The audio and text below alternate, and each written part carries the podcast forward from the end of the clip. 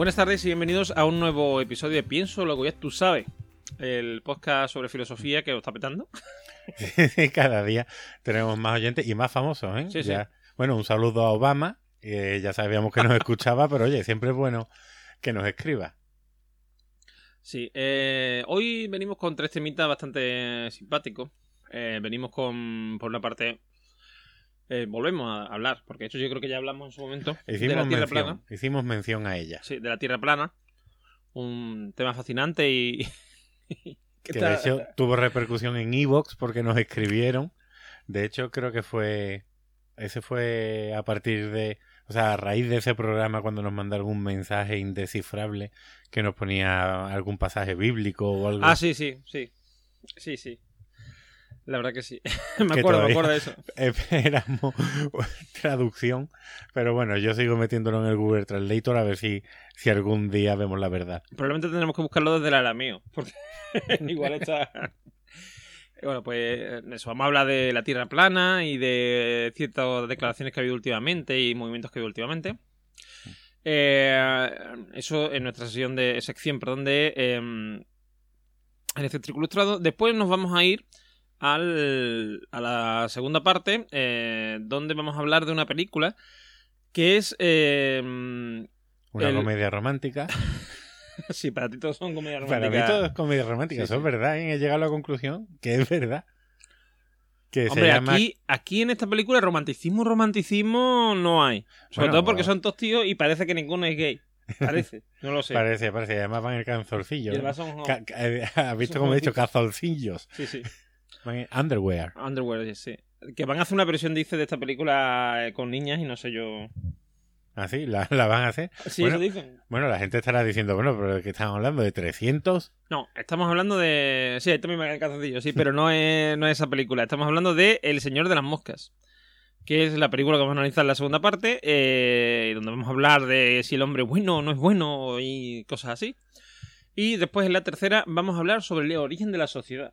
Exacto. Es decir, vamos a ver do- dos grandes corrientes, la naturalista y la contractualista, y ver, bueno, pues cuál le gusta más a nuestros oyentes, porque esto es lo, lo bueno que tiene la filosofía o lo malo que Y no además, te da. creo, y además creo que por lo que hemos estado hablando antes, el Juan y yo tenemos mm, posiciones encontradas en, esto- Mm. en ese Pues sí, sí que la tenemos. No solo con la ropa interior, sino además la tenemos con esto.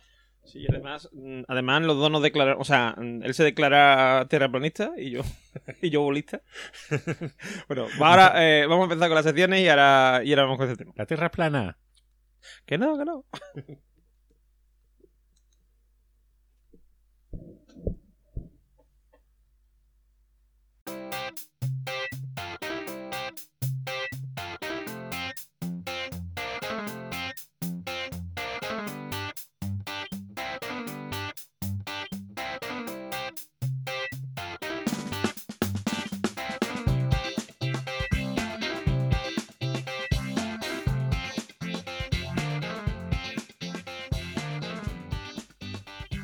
Pues vamos a comenzar con nuestra primera sección donde vamos a hablar de esta polémica eh, que ha surgido en las redes sociales eh, sobre la Tierra plana. Exacto. eh, yo creía que era algo. Bueno, la, la gran mayoría de la sociedad creía que era algo que ya, ya habíamos superado allá por los tiempos de Galileo, pero parece que, que oye, que todavía no, no queda por explicado o hay personas que todavía no se lo creen.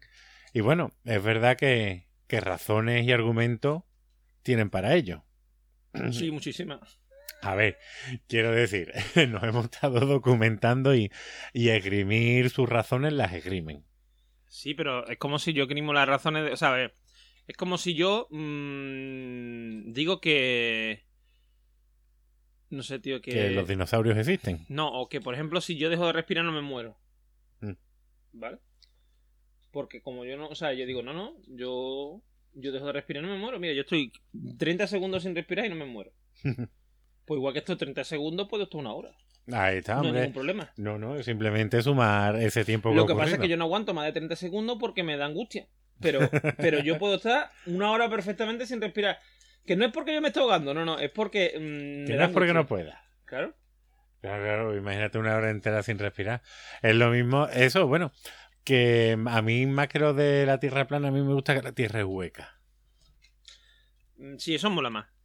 Pero bueno, ya que estamos con la Tierra plana, vamos a ver. eh, todo esto ha, ha surgido a raíz de, del tuit este maravilloso que escribe Pedro Duque a un...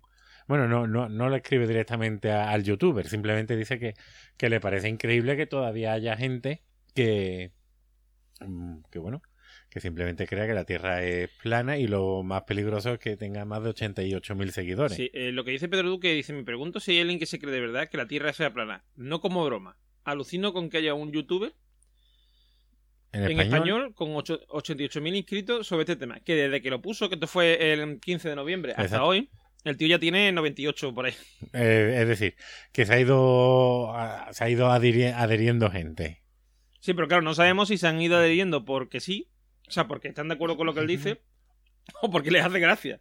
Ahí está, hombre, yo sigo la cuenta de Wallapuf porque es graciosa, no porque vaya a comprar cosas en ella. Así que bueno, cualquiera sabe, pero sea una cosa, sea otra, hombre, eh, hay que ver que, que la página de este muchacho está bien montada, ¿eh? O sea, tiene un montón de vídeos, sabe manejar eh, Sí. y editar, y tiene un libro.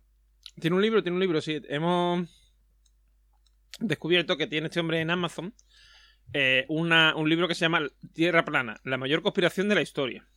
A mí una cosa que me hace gracia de esto es que él, ¿vale? Por lo que vemos en la portada de su libro, que es, mm, digamos, como si fuera la- el, logotipo de la ONU, ¿no? Porque sí, es algo parecido. es algo parecido, que es la versión claro que ellos tienen de lo que es la Tierra plana, que sería como si cogemos la Tierra, ¿vale? Le- en, en el polo sur le hacemos como un agujero y ahora aplastamos.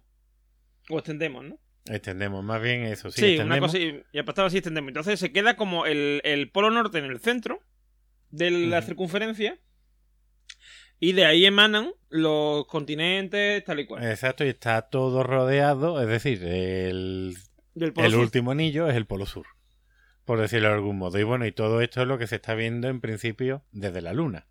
Entendemos por el fondo de, de la portada, es decir, tú eres un, un extraterrestre o un lunero o un lunático y lo que tú ves es como un frisbee gigantesco. Claro. Que claro, los aviones no han podido ir al otro lado, que no se habla ya del lado oscuro de la luna, de Dark Side of the Moon, Of the moon. como nos dice en el vídeo, sino que no vemos el Dark Side of the Earth. Claro. Es decir, que tiene que existir. Tiene Ahora, que ahora, existir. ahora vamos a hablar de, de los, de los mm, contras que yo le veo a esta teoría, ¿vale? Venga, Nada más que con la. O sea, con esta. Con esto que me habla del tema plano. Que será tú el único que, la, que ve contra. Claro, pero claro. Sí, sí, yo soy el único. es un ¿entiendes? escéptico. Sí, sí. Eh, ilustrado. Este- no, hay que decir una cosa. Este hombre es también un escéptico. Lo que pasa es que no es un escéptico ilustrado. Eh, No, es no, un claro. escéptico convencido, que es distinto. ¿eh? Yo estoy súper convencido. mm, creemos, o sea, por, por lo que él dice y tal, creemos que porque la teoría oficial, entre comillas, Mm. Eh, difiere con lo que se dice en la Biblia. y Por tanto, él está a favor de lo que se dice en la Biblia, aunque no de la que hemos descubierto, aunque no de la Iglesia Católica, que es una cosa que le ha hecho muchas gracias, porque dice que está eh, dominada por los Illuminati y los reptilianos. Mm. Entonces, eh, sabemos que es, mm, es cristiano, pero no católico, ¿vale? Eso, vamos, que es una cosa muy respetable, pero que me hace gracia. mm, sobre todo por el por qué, ¿no? Porque sea una cosa de, de los Illuminati, ¿no? La Iglesia Católica. Eh, mm, por cierto, leeros los comentarios que están muy interesantes. Los comentarios de, que tienen en Amazon. Sí, porque no nos hemos leído el libro. Ya decimos que, Sí, no. que bueno, esto es aportación nuestra, ¿eh? Yo, por, o sea, yo, yo me lo leería si no fuera porque le hubiera dinero a este buen hombre. Si, si, o sea, si no fuera por eso, yo me lo leía. Porque, vamos, más que nada por ver qué es lo que dice. Hombre, ah, bueno, igual yo que sé, habrá alguna forma de, de encontrarlo. A mí lo que realmente me duele y me fastidia de, esta teoría, más allá de, de, bueno, de toda la conspiración mundial que llevan todos los gobiernos, sería la pan conspiración, es que ya no podríamos utilizar la palabra achatada. Yo solo utilizo la palabra achatada para decir que la Tierra es redonda, achatada por los polos. O sea, a mí ya me quitan una palabra del vocabulario. Eh, bueno, también puede ser, siempre se puede usar para otras cosas, ¿no? No sé, a mí es que no se me ocurriría. Hombre, para una persona, mm, por ejemplo. Bajita, está achatada. No, pero.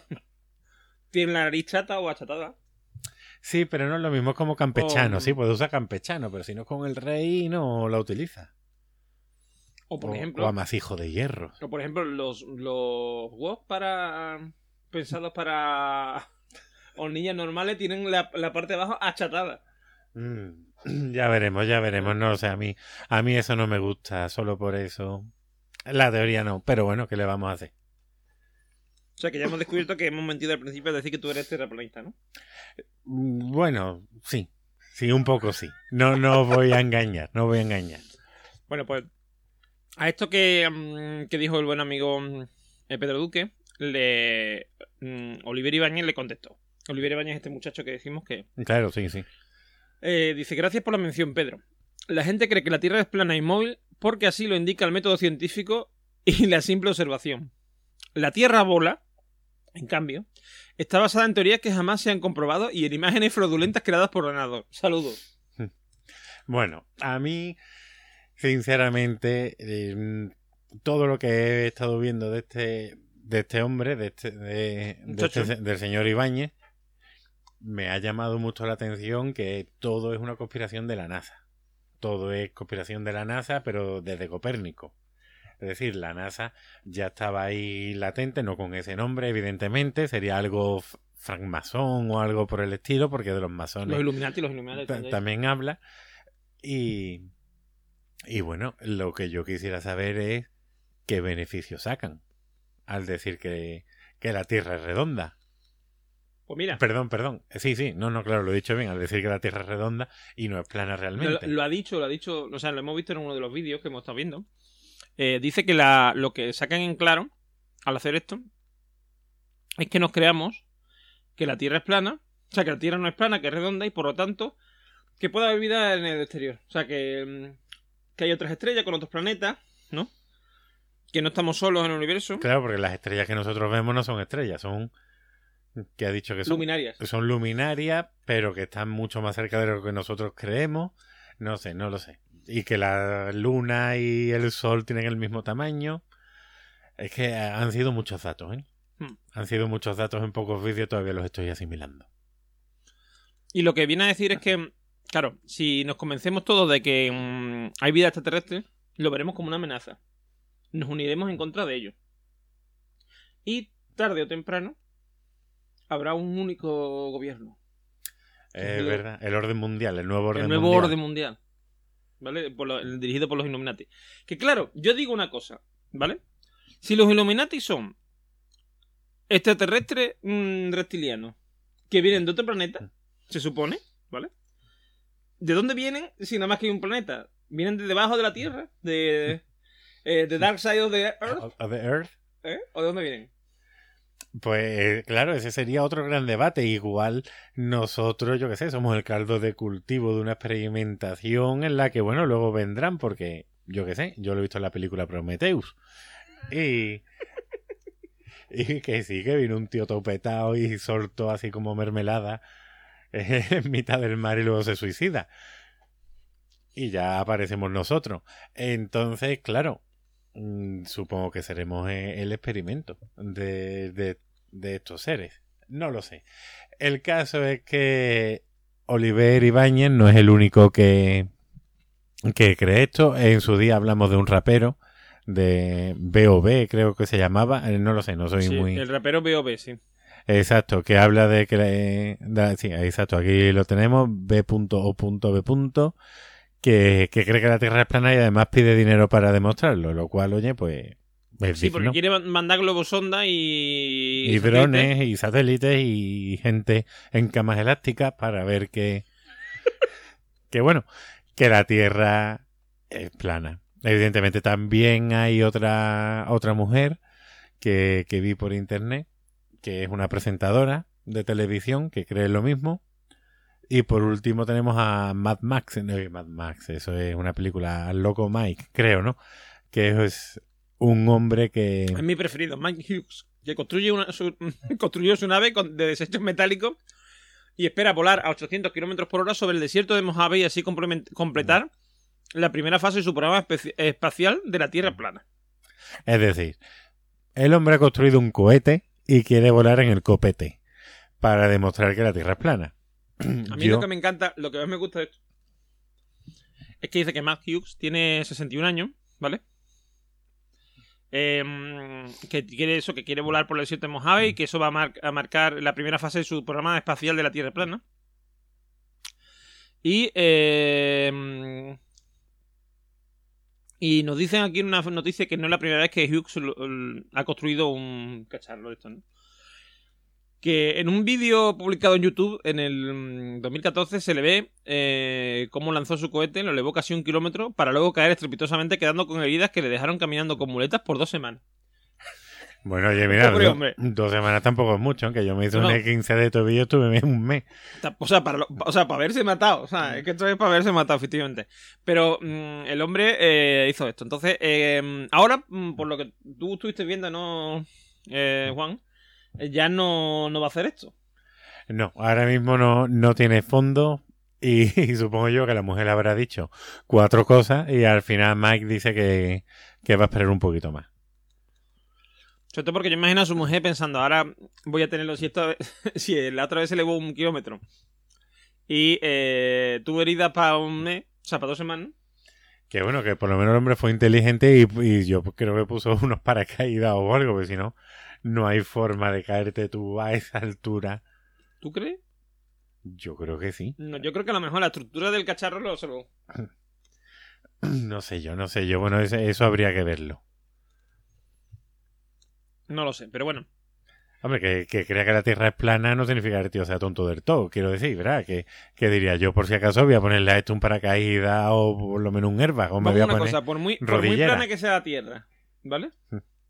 ¿A ti te parece lógico normal pensar en lanzarte en un cohete a 800 kilómetros por hora para arriba sin más apoyo que tú mismo y sacas a tu señora que te haga unos changos y para que te lo tome de camino, ¿vale?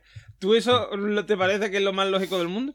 Ah, hombre. O, dejándolo de la Tierra plana, o sea, esto, aunque esto lo fuera a hacer para demostrar, yo qué sé, que la Tierra es redonda, da igual. Sí, o para demostrar que a 800 metros hay microbios de lo que sea, ¿no? Correcto. ¿A ti te parece que es lo más lógico?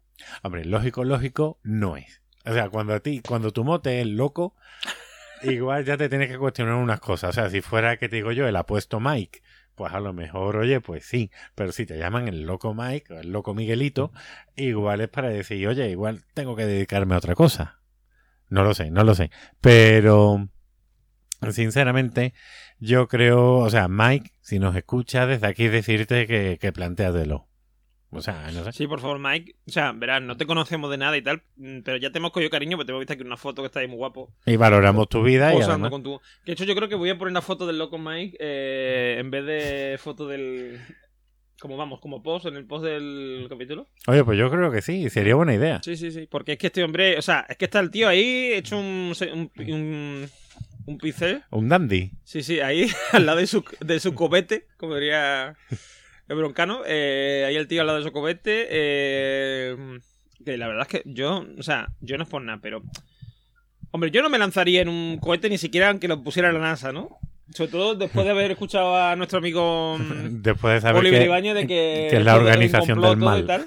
Igual no, mm, que fuera NASA no, pero es que en el este hombre menos todavía, porque tiene una pinta de, de experimento de un chaval de 12 años que quiere lanzar un cohete en el atrás de su Yo creo que lo más profesional del cohete son las letras, ¿eh? Sí, o sea, sí, que, sí, que las tiene bien puestas, yo creo que eso es pegatina profesional, ¿eh? Sí, eso es, ha, ha contratado a un, a un tío para que se lo haga, está claro. Sí, sí, eh, con su copete. Pero, pero, es que es muy fuerte. O sea, yo, o sea, lo y lo digo totalmente en serio. O sea, yo si tuviera este hombre al lado, le diría que creo en la tierra plana, pero que por favor que no se, que no se la hace.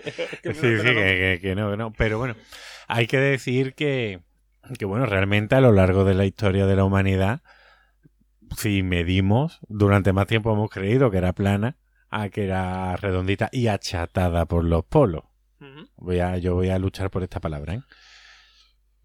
Pero también es verdad que, hombre, eh, esa idea se mantuvo principalmente gracias a autores como Aristóteles, del cual hablaremos después, pero no en este tema, que tenía una cosmovisión de- del universo, siempre confundo las palabras, geocéntrica, es decir, que la Tierra la que está en el centro, y bueno, hablaba de unas esferas eh, que, que rodeaban a la Tierra, unas esferas transparentes en las que flotaban todos los, los planetas y estrellas gracias a un quinto elemento que era el éter, y como Aristóteles era el más sabio de la humanidad, cuando alguien descubría o alguien cuestionaba su teoría porque descubría nuevos inventos, pensaba para sí mismo o pensaba la comunidad científica del momento, si pudiéramos hablar de ella, que, que, bueno, que ellos estarían equivocados, que si el gran sabio de la humanidad había dicho que, que era plana, ellos se habrían equivocado en algún punto. Así que, bueno, se desestimaba la teoría y por otro lado estaba la iglesia,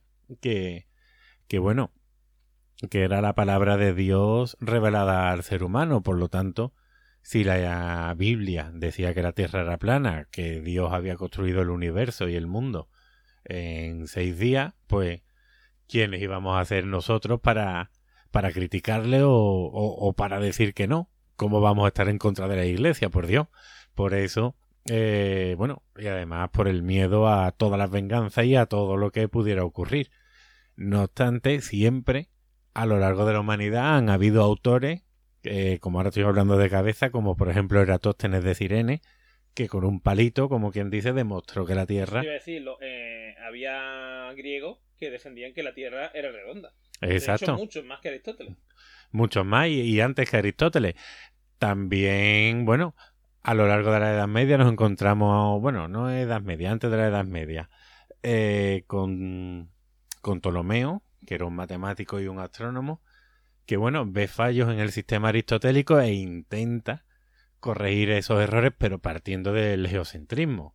Yo creo que este tema, hablar del geocentrismo, daría para, para mucho más de lo que estamos hablando ahora, porque habría que hablar de Galileo, de Kepler. Sí, porque además lo llamativo aquí, lo llamativo aquí no es que antes se pensara que la Tierra era plana, o que la o que quizá éramos el centro del universo, aunque la Tierra fuera redonda.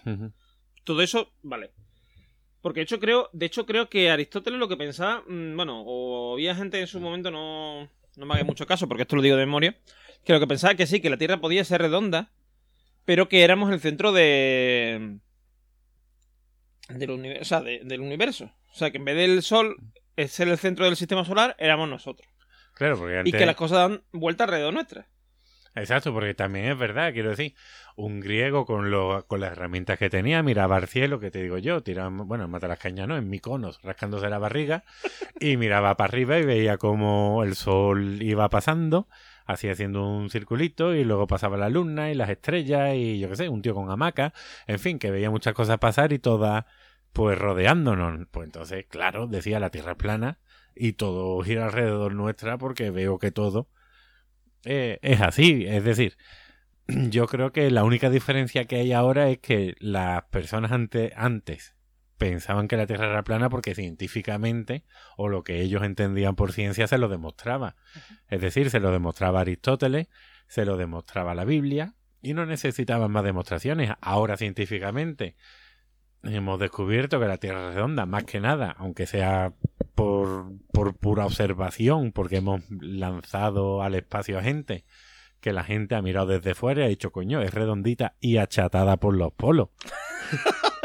Entonces, ahí está la, la, gracia, que una vez que científicamente se ha descubierto eso, hay gente, hay personas que intentan demostrar lo contrario.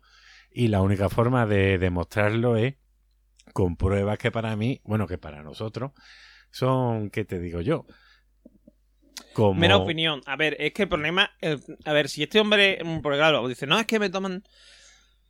Se burlan de mí, no sé qué. Es que claro, si él mm, tuviera. Mm, a ver, a mí me pasó una cosa con la filosofía al principio, cuando yo empecé a estudiar filosofía. Sobre todo, antes incluso de estudiar en el instituto, que es lo típico, ¿no? Que veía cosas de filosofía y tal. Eh, que era el tema de. De que me da la sensación de que eran unos señores hablando, opinando en su opinión, en plan cuñado, ¿vale? De esto es así, esto es asado, y yo, claro que al principio en realidad era así, o sea, en lo griego, en muchas cosas, salvo las cosas que, digamos, había un basamento matemático, eh, eran muchas veces suposiciones de cómo, eso, de cómo, de que había una esfera y que no sé qué, pero todo supuesto por lo que observaban, y ahora se, ellos se creaban una construcción mental que encajara con eso que ellos observaban, ¿vale? Eh, claro, Mm, la filosofía con el tiempo, según fue evolucionando, aunque seguía siendo un señor en su casa, mm, hablando y tal, pero ya cambió mucho. Es decir, mm, Kant, Nietzsche y tal, esta gente. ¿Es un perro? ¿El qué? El Kant, no, el Kant es un perro, sí. No, Kant, eh, Nietzsche, eh, etcétera. Es un pues- perro. tengo sensación de vu. Sí. Caniche, ¿no? Caniche. ¿no? Ahora, Ahora. ahora. No, que decía por lo de Kant. Kant, si lo pronuncias sin la T, Kant, de, sin, sin la T, eh, es Kant, en- o sea que es... mm, Ah, es perro, sí, Es perro perrete, en latín, sí, sí. por eso. Ahora, además creo que... No, no, Kang no era el que tenía un perro. Creo que era... Ay, no me acuerdo. de Su perro se llamaba Atma, que significa alma. Pero ¿quién era el que tenía ese perro? Bueno, que además era un caniche, por cierto. Ay, no recuerdo ahora. Ajá. Kierkegaard podría ser, no lo sé, no lo sé. Bueno, da Claro. igual, esto era otra Bueno, historia. pues eso, pues ni Kierkegaard, ni Caniche, ni ninguno de los otros, eh, en, en ningún momento, Eso es eh, un perro. me callo, me en callo. ningún momento, eh, hay si hay miradas que matan, mm, Juan estaría muerto ahora mismo. Eh, pues ninguno de estos buenos señores hablaban ya por hablar, quiero decir, ya había una serie de, de verdades, entre comillas, bueno, de, verdades, Bueno, de opiniones eh, extendidas. Creo yo que, que los primeros filósofos, los sofistas, No, no, hablarán a por ver, hablar. no, Mm, o sea, pero que lo que yo me refiero... Perdón, los físicos, he dicho que, pero que te da, te da la sensación de que es así, porque en realidad tenían muy poco, o sea, había muy poco hecho en ese momento.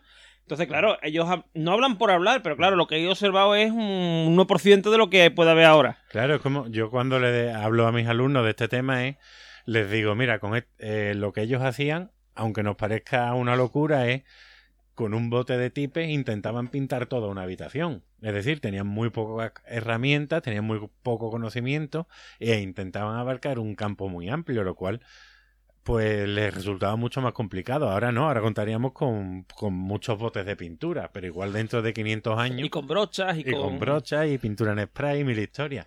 Y a lo mejor en 500 años dirán que qué atrasaditos estaban esta gente. Claro. Pero, claro, es que, a ver, ese es el problema que yo le veo. Y yo lo que, o sea, lo que quiero, lo que vengo a referir, todo esto lo he sacado, porque yo el problema que le veo a este buen hombre, a este Oliver Ibáñez, es que en realidad hace eso, o sea, da opinión, está siendo un sofista, ¿vale? O sea, es decir, un tío que da una opinión sin, una, sin un basamento real.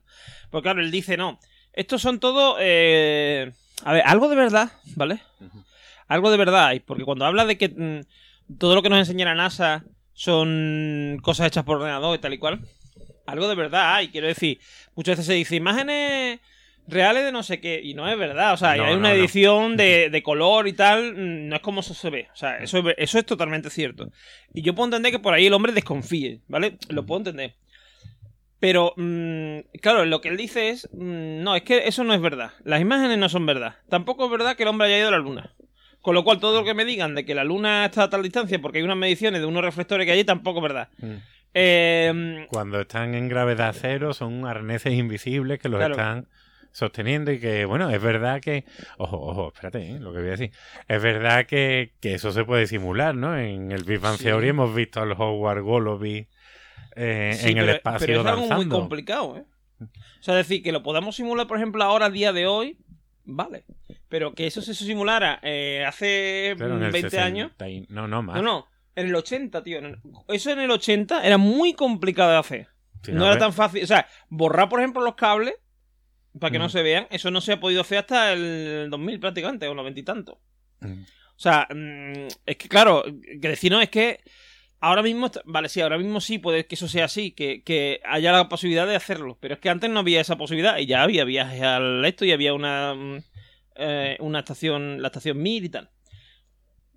¿Qué quiero decir con esto? Que este hombre, claro, eh, el problema que yo le veo es que en realidad no aporta pruebas, ¿vale? Más que, o sea, pruebas, mm, a ver, aporta pruebas, pero son pruebas muy, muy peregrinas, Sí, quiero decir.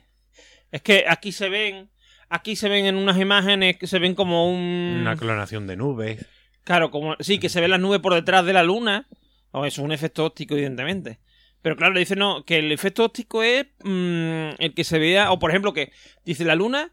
La luna, eh, cuando se ve en las distintas fases, ¿vale? Mm, claro, si tú lo ves, por ejemplo, de día, la parte que no es mm, visible, perdón, que no está iluminada, se ve con.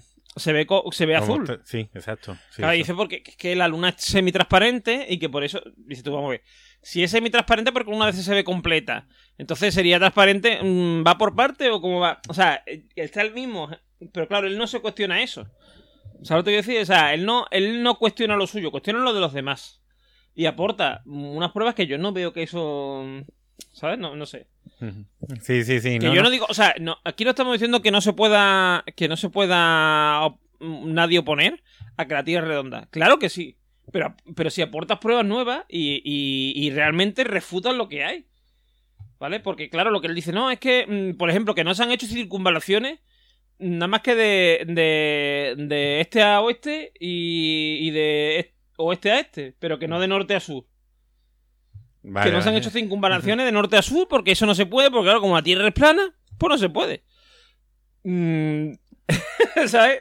Es decir- No se- eso, eso no se ha hecho nunca. O sea, es que no... mm, Claro, lo que él plantea, entiendo yo, es como si tú coges un avión en Sudáfrica, subes todo África, subes todo Europa, pasas el Polo Norte y tendría que... Bueno, vez según... la vuelta, o sea, dar la vuelta por, el- por las antípodas de Sudáfrica, que supongo que será mm, A lo mejor, por sí. Japón, a lo mejor, Sí, por ahí. China, todo, todo Sí, es China toda esa siempre. parte- sí, toda esa parte, da la vuelta por ahí. Bueno, o a lo mejor en mitad del Pacífico, no lo sé, pero bueno, da la vuelta por ahí Y aparece otra vez en volver el polo, ¿no? el polo sur y Claro, volver otra vez hasta Sudáfrica. Hombre, como puede, se puede. Pero es que el problema está en que tienes que dar un montón de vueltas para hacer eso. Por eso la gente no circunvala, porque si yo quiero ir del punto A al B, ¿vale? Mm, no tiene sentido. O sea, decir, a ver, si yo quiero ir desde Sudáfrica, por ejemplo, a Suecia, ¿vale? Lo normal, lo normal, ¿vale? Es que yo vaya desde, mm, o sea, suba, digamos, suponiendo que esto, o sea, vaya del, del, del, de sur a norte, no que dé la vuelta entera, porque claro, mm, estoy recorriendo camino de más, ¿vale? O sea, lo normal es que suba hacia arriba. Vaya hacia arriba, quiero decir. Suba hacia arriba, no se puede subir hacia abajo. Bueno, en una, en una esfera sí. O sea, quiero decir, en una esfera no hay arriba y abajo. Pero bueno, eh, vaya hacia arriba, ¿no? Hacia el, hacia el norte. Hacia Suecia. Eh, si quiero ir a Japón, a lo mejor ahí podría tener sentido. Si Japón está justo detrás mía, a lo mejor sí tiene sentido en que yo vaya por abajo. Puede ser más rápido. O hace un agujero. Si hago un agujero. Sí, no, eso no es más rápido porque, porque eh, siempre va a ser mucho más. Si es una esfera, siempre va a ser mucho más sencillo eh, ir de un punto, o sea, más, menos recorrido, ir de un punto a otro de la superficie Mm. que atravesarla. Hombre, claro, siempre hace. Y ya si la esfera es rota, si te se va muy para arriba, entre que rota y no rota, caes más rápido para abajo. Mm, sí. Bueno, más lejos, quiero decir. Aparte de que, aparte de que hay que tener en cuenta que yo no creo que si llegamos al centro de la Tierra, ahí pudiéramos hacer mucho movimiento. Pero bueno, o sea, dejaríamos de caer. Es que llega un montón que dejaríamos de caer. Si estás en el centro. Qué jaleo. Porque igual no habría gravedad. Suponiendo que, suponiendo que, que en el centro no fuera una bola de hierro incandescente, ¿vale? Eh, eh, pero suponiendo No, eso. no, sabemos que la Tierra está, es hueca y habrán dinosaurios Sí, sí. y cosas de estas. Y entraremos por. Hombre, a mí me parece mucho más fascinante la, la teoría de la Tierra hueca Mm. que la de la Tierra plana. Porque la Tierra hueca normalmente lo rellenan con cosas. Con dinosaurios, con Eso está guay. O sea, quiero decir, evidentemente es mentira. Evidentemente, bueno, mentira. Evidentemente es poco probable que eso sea así. Digámoslo. Pero mola más. o sea, a mí, a mí lo de un viaje al centro de la Tierra de, de Julio Verne me parece esa idea mucho más bonita que si el Tierra fuera plana. Hombre, Porque claro, además, por más. debajo que hay. Claro, China, es China, es lo que está por debajo, es como una moneda. Y en esa moneda O está es- todo o- y no, China está en el a otro lado. esto es lo de, lo de Stranger Things, o como escuché yo el otro día en un podcast, eh, movidas raras. Que me gusta ese nombre de movidas raras. ahora. Yo digo que- cosas rarunas. Sí, que haya por debajo, ¿no? Haya. O sea, este El otro lado. chungo, ¿no? Este el otro lado, el lado chungo este de. Del, Del- Demogorgon y eso. Demogorgón. Ah, pero a lo mejor para Demogorgón nosotros somos el lado chungo. Sí, también puede ser. Sí, de, lo- de los, de los bichos que no son reptilianos. Ay, Hostia, a lo mejor los reptilianos miran ahí, tío, del lado oscuro. Nunca se sabe. Puede ser. Bueno, vamos a dejarlo con este gran cliffhanger que acabo de dejar. Pues sí, pero simplemente la única, yo creo que la única reflexión que podemos sacar de esto es que no hay más ciego que el que no quiere ver. Correcto, correcto. Por eso nosotros no queremos ver que la tierra es plana. Aunque sea, evidente- aunque sea Efectivamente. ese argumento sirve para todas las posiciones. Totalmente. Pues nada, vamos a pasar a nuestra siguiente sección donde Sí, ya nos ponemos. En la que nos sentiremos más cómodos. Bueno, más cómodo, no sé. ¿eh? Aquí vamos a pelearnos tú y yo, no. No, no, no, es en la tercera. Sí, No, sí, no, es no. la tercera, es la última. Pues vamos, vamos al lío.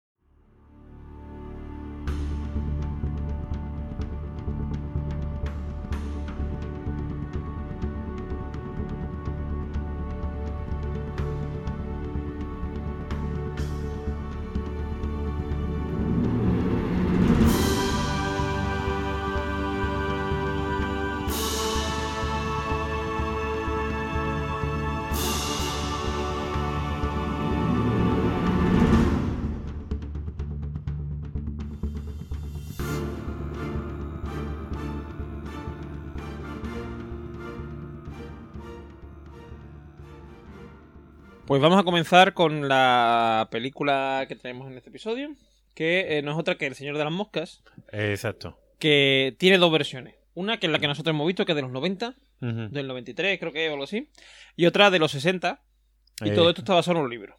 Exacto, de J.R.R. Tolkien, en el que... ¿Qué dice? sí, de, que hablo de unos dragones, ¿no? Que eso que abandonaban una... Sí, sí, eh, no, Oye, eh, Yo No, me las he visto todas, ¿no? No vamos a hablar de esas, El Señor de los Anillos. no, la escena de ellos no, de esas no. Yo Eh, he puesto en mejor torre en El Señor de y me bajo lo primero que Sí, había. ¿no? Sí, sí. Eh, sí, lo, lo podía haber escrito Tolkien así, lo hubiese sido más épico probablemente. Mm. A ver, lo que nos narra esta película no es otra cosa que eh, unos niños que llegan a una isla desierta porque tienen un accidente con un avión, el avión se va a tomar por culo, y se quedan ellos allí en la isla con eh, un señor que resulta que su... mm, Que es el piloto de... no, yo no creo que sea el piloto. A mí me da la sensación de que es el. Porque, bueno, ellos pertenecen a una academia de estas típicas militares, ¿no? De Estados Unidos. Que aquí eso no existe. Pero vienen a ser como un colegio de Opus o algo así. Bueno, de los, no, del Opus, no, de los legionarios de Cristo, que son más estrictos. O algo de eso, no sé. Una cosa así. Como un, una formal, ¿no? Una academia. Una vez eché el currículum en un colegio de los legionarios. Sí, sí, de hecho tenemos un amigo que trabaja en. Pero bueno, ya te comentaré quién es. Ah, vale, vale. Y. Mejor no decir su nombre por aquí. No, no. Y total, que, que esta gente eh, son de eso, como de una, ca- de una especie de academia militar o algo así. Bueno, Mm. algo así no, son de una academia militar. De hecho, al principio se, se hablan por los rangos. Y Mm. hay un chaval, el, el bueno, digamos, el jefe bueno, que Mm. lo llaman coronel, porque es coronel. Ajá. Y el otro, el, le llaman el comandante no sé qué. O sea que yo no sé si es comandante porque era el comandante, el piloto de la nave.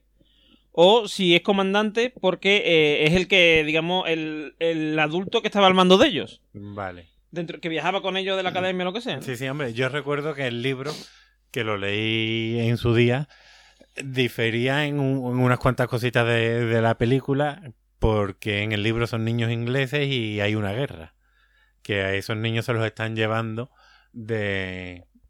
de creo, creo recordar que era de Inglaterra, se los estaban llevando pues fuera del país por.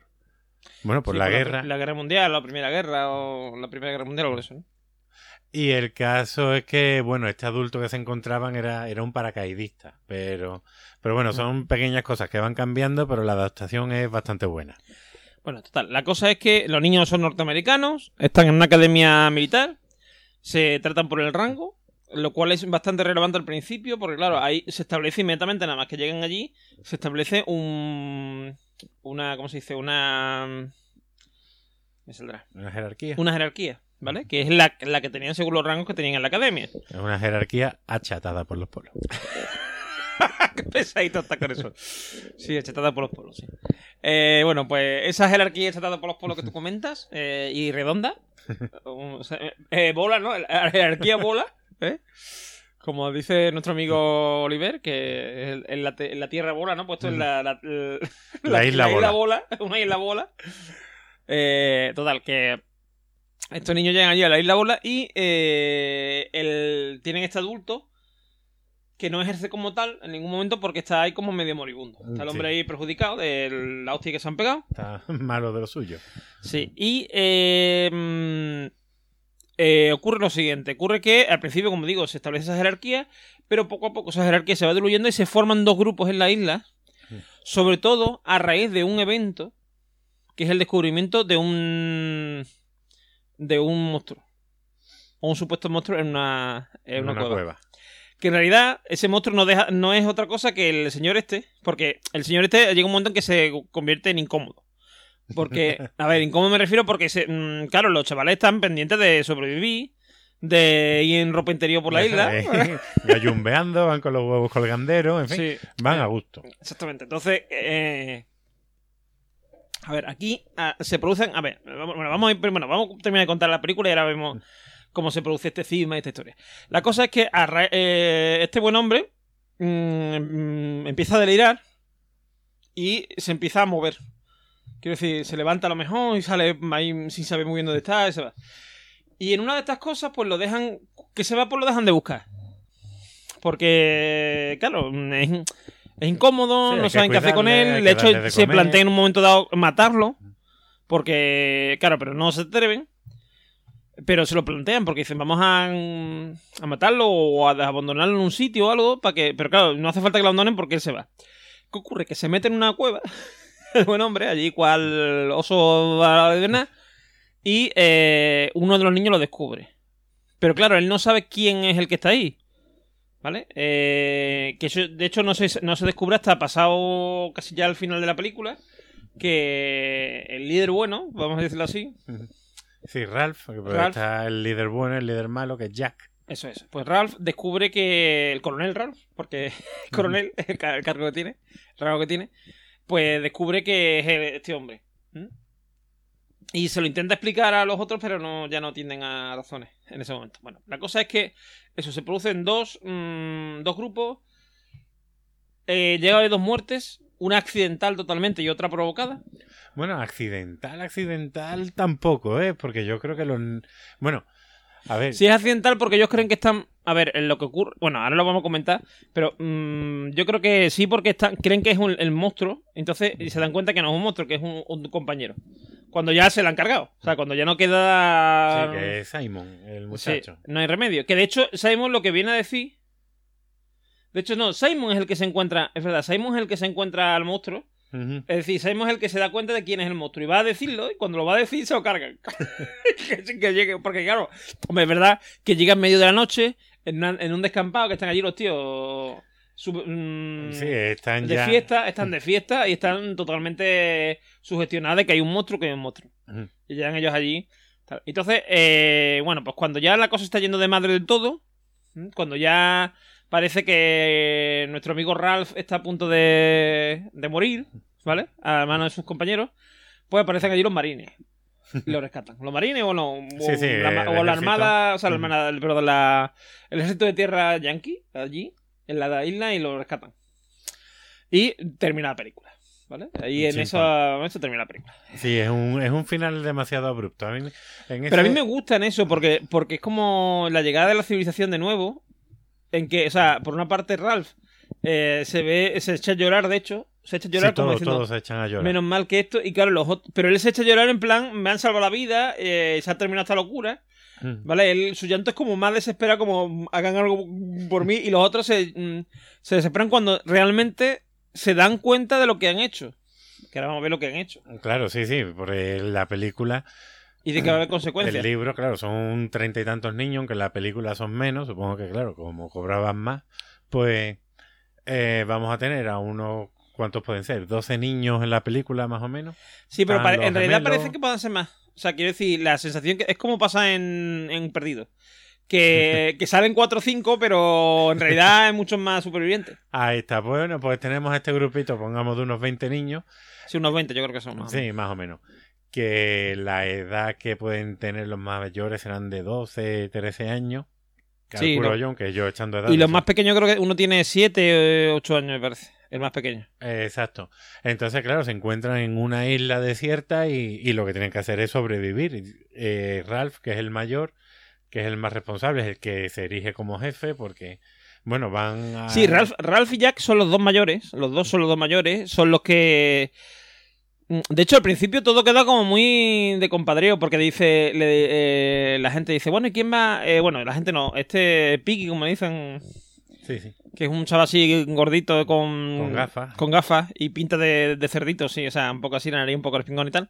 Pues este Mm, muchacho. La nariz eh, un poco achatada. Achatada. Achatada por los polos. bueno, pues este buen hombre, este buen hombre eh, le mm, propone que hay, que elegir un, un Un líder, sí, porque un líder, él- tal. él es la voz de la razón del grupo, que es el que más o menos, sí. como es el intelectual, el que Ah. sabe cómo nos deberíamos de organizar, pero no por ello, él se erige jefe. La verdad es que este muchacho, Peggy, Piggy, es el que a priori es con el que más empatizamos porque, bueno, es el que más se acerca a la Sí, civilización. y además, y además está más indefenso porque lleva gafas y, y si pierde las gafas la pasa puta y esas cosas. Claro. Entonces, eh, ¿qué ocurre? Que, mm, que en, ese, en, en un momento dado eh, vemos cómo eh, se acepta el mando de, de Ralph Y eh, el propio Jack le dice, bueno, pues ha habido elecciones, pues todo el mundo vota que sea él, que sea Ralph el que manda, y dice, pues ha, habido, ha ganado las elecciones, no sé qué, así como hay como buen rollito al principio. Sí, sí, sí. Conforme va pasando el tiempo, se alarga la estancia allí, ¿vale? Cada vez la civilización, o sea, la época en la que mm, había adultos que te podían decir lo que hacer y tal, va quedando más atrás. Y mm, los que mandan, o sea, quien da las órdenes incómodas, como hay que trabajar, hay que. Pues claro, allí lo que pasa es que hay dos. Se forman dos. Los dos grupos que se forman. En realidad son dos grupos que están preocupados. O sea, un grupo que está preocupado por mm, mantener eh, un fuego en una zona visible. Para que se ve que es una hoguera y vengan a rescatarlo. Y otro grupo que lo que piensa es que lo que sí, que hay que sobrevivir, que cazar tal y cual, que allí hay unos, unos jabalíes la mar de estupendo, que están muy buenos Bellotero, y tal. ¿Vale? Y, eh, y tal, y pescar, y comer lagarto también, que también comen lagarto. Y tal. Y bueno, lagarto igual, no sé lo que es muy bien, pero bueno, algo de eso, Bueno, reptiles. tampoco le preguntamos. reptiles que hay por allí. Y claro, están ante los tíos felices, porque, bueno, felices, te quiero decir que ven que están libres, eh, no tienen nada que hacer y, y se dedican a eso. Claro, son la- las dos versiones son, por un lado, la versión optimista y utópica, en la que seguro que nos van a rescatar, tenemos que preocuparnos por mantener el fuego, es decir, nuestra prioridad es mantener el fuego, y la otra versión es la más realista, en la que no nos van a rescatar, nuestra prioridad es sobrevivir. Y bueno, y el cisma... Pero en realidad, no, pero no porque, o sea, quiero decir, porque el grupo de Jack, eh, la prioridad no es sobrevivir, la prioridad es estar a gusto. Quiero decir, eh, porque en realidad, mm, tal y como se. eh, cuando son un solo grupo, tal y como se, se están gestionando, en realidad están sobreviviendo y a la vez están intentando buscar la vía de que algún día lo rescaten. ¿Vale? Sin embargo, es que, claro, para que eso sea así, hay que vigilar el fuego siempre. Hay que intentar buscar, o sea, hacer tareas, ¿vale? Mm, y tal, y que ellos no, eso no les interesa. Llega un momento que no les interesa, porque además quien le está ordenando es uno como ellos. Claro, Es un igual. No, ya no es nadie con autoridad, nadie que les pueda coger, les pueda pegar, meter en la cárcel. O, les pueda castigar de alguna Hombre, forma. Uno de los puntos de, de la película en los que indagaremos más es la el concepto de responsabilidad. Estos niños se desatan cuando ven que no hay un adulto y que sus acciones no van a tener consecuencias. Entonces es cuando nos vamos a, a estar quitando capas sociales y llegaremos a- al ello freudiano, aunque eso eh, lo hablaremos después, pero sí podemos decir que yo creo que el odio de Jack, que además Jack empieza siendo malote porque va con el brazo escayolado y él mismo se quita la escayola eh, en un acto... Sí, de hecho, Jack, de hecho, dicen que Jack está allí en la Academia Militar porque la lió parda en otro colegio anterior y por eso lo mandaron allí. Exacto, entonces Jack va a ser la fuerza y a Jack le va a dar mucho, mucho la lata, por no decir otra cosa, por no decir otra cosa que, que le mande Ralph, pero sobre todo que sea Piggy el que, el que hable, porque él dice, coño, Piggy es un mierder. Es decir, eh, yo soy el fuerte, yo soy el mayor, yo soy el atractivo, todos me están siguiendo a mí, soy el líder nato, y estamos escuchando a este, que lo único que nos está diciendo son ideas para, ¿qué te digo yo? Pues ir a recoger frutos. Él no quiere recoger frutos, él quiere matar jabalí. Y si es con sus propias manos, Sí, mejor. o recoger frutos sí, pero recoger frutos sin una obligación. O sea, lo que quiere, él lo que quiere ahí es mm, hacer lo que él le dé la gana. Eh, y ir a lo divertido que es eso, cazar jabalí, no sé qué, la caza, mm, se convierte en una especie de tribu. Sí, sí, de vamos, hecho, hacen una cosa muy divertida para cualquier niño que es ir en calzoncillo. A Como no hace frío, pues van allí en calzoncillo allí y taparrabos. De hecho, al final no van ni siquiera en calzoncillo, van ya en taparrabos, tío, que parece aquello, yo que sé. O sea, no, o o sea- pero taparrabos muy. O sea, son unos taparrabos, quiere decir que no es que el calzoncillo se haya deteriorado, no, sino es una cosa ya muy elaborada que dices tú, no sacas a estos niños para hacerse el taparrabo ese O raro. sea, ¿cómo han hecho del abanderado ese? Sí, sí. Porque son calzoncillos de padre. O sea, Sí, sí, sí. Yo desde que soy padre tengo, tengo esos calzoncillos, pero oye, al final es verdad que, que se lo van amoldando y al final acaban así como tanguillas de leopardo blanco. Algo. Sí, no, pero es que además, eh, es que no sé, yo no sé si es que cogen los pantalones y los, lo- le abren los perniles y lo porque sí, es que se ve como un, como si fueran lo típico esto del- de los indios, ¿no? Que, que tienen no un taparrabo, sino como, como una especie de falda abierta, ¿no? ¿No ¿Sabes lo que te digo? Pues esa cosa, ¿no? Pues, pues eso es lo que tienen al final estos chavales tribales, ¿no? Digámoslo, porque digamos que estarían los tribales y los... Los mm, civilizados. civilizados, que al Sí. final son dos nada más hasta que se cargan al piggy. Eh, cuando van a pedir, porque claro, al fin, a ver, el, el fuego al principio lo consiguen con las gafas de Piggy. Entonces, cuando el fuego en un momento dado se apaga, Ah, se apaga porque no, los que lo tenían que vigilar no, No lo, lo vigilan. vigilan. y casualmente pasa un barco. Que lo cual ya hace que la situación empeore porque si hubieran estado un vigilando... barco que se va a tomar por culo. No, yo creo que el barco sigue por delante y siga lo suyo, ¿no? No recuerdo yo que el barco yo creo que yo creo que, que hay un ba- em, quiero recordar que hay un barco algo así ah no eso es un sueño que tiene no no me he ah, vale, vale, vale, eso sí. Vale, me, me- me he quedado picueter. Pues el caso es ese. Si hubieran estado atendiendo a sus labores, no hubiera pasado nada, pero estos niños, que eran los dos gemelos, los dos mellizos, se fueron o se durmieron, se fueron a cazar el jabalí con, con el grupo de, de Jack. Y el caso es que eso hizo que el grupo, los dos grupos se separaran aún más. Y llega un pero yo punto- cuando digo lo del, lo del fuego me refiero a la segunda vez que se va el fuego Ah, no, no, yo me refiero a la primera. que la segunda vez es cuando ya eh, están solos eh, Sí, sí, cuando ya el Ralph y sí. Piggy entonces van mm, ellos están en una especie de cabaña que hicieron inicialmente con esto y entonces los rodean por allí ah, forman esto eh, queremos a Piggy no sé qué total que en un momento dado le cogen la gafa se la roban y se van entonces al día siguiente o bueno al día siguiente o cuando ya a Sí, Piggy se le hinchan la pelota pues van allí van allí a exigir la Sí, y en un momento le tiran una roca encima a Piggy y se lo cargan. Exacto, sí, sí, porque eh, sí, Peggy creo que, que, bueno, estaba intentando eh, juntar a los dos grupos otra vez, estaba intentando decir que bueno, que las diferencias se podían superar, que todos trabajando en grupo eh, podían hacerlo mejor, que de hecho eso no es lo que nos enseña la Lego película, Soul 5, es decir, si vamos por separado morimos, pero si vamos todos juntos eh, lo hacemos bien. Y en mitad del discurso, pues uno le tiró, a- le tiró un pedrusco, pero un pedrusco engordo. Sí, no, uno no creo, porque un niño no puede mover esa piedra, tienen que ser dos o tres por lo menos. Bueno, le, yo creo eh, le empiezan a tirar piedras, pero al final le tiran el pedrusco gordo en la cabeza Y lo y, matan, y- pero lo y matan. lo matan. Bueno, aplastan, o sea, como si una cucaracha, es que total, oh. Sí, sí, pero fíjate cómo al principio eh, el que le tira la piedra siente un poquito así como de, de pena o decir, vaya, la he liado, pero después no pasa absolutamente nada. Es decir, han matado a, a un niño, han matado a uno de los compañeros, que no es el primero que muere, Mm. y, y no, no hay De hecho, la primera vez remordimiento. afecta más. Les afecta mucho más. La primera vez se quedan todos mucho más apesadumbrados. Porque de hecho también Ralph y Piggy están metidos en el ajo. Porque mm, ellos no sé si llegan a aceptar algún golpe. Pero sí que van a. O sea, sí que se meten en la cosa esa, la vorágine esa de. ¡Ah! El monstruo, no sé qué. Claro, porque, bueno, hay, hay que decir que matan a un, a un jabalí, que, que lo cazan, le, le cortan la cabeza, la ponen en una estaca para dársela o, Como ofrenda al monstruo. Como ofrenda al monstruo, que es el señor de las moscas. Y, y por la noche, entre que están comiendo, lo están celebrando, están recordando el, el fragor de la batalla, que si truenos por aquí, truenos por allá, entran como una especie de... De hecho, de esa escena, es muy, esa escena es muy buena porque mm, Ralph y Piggy mm, hacen de nosotros, digamos. Están viendo desde fuera la escena de que se ven ellos como fulano empieza, empieza ya a decir fulano es el jabalí.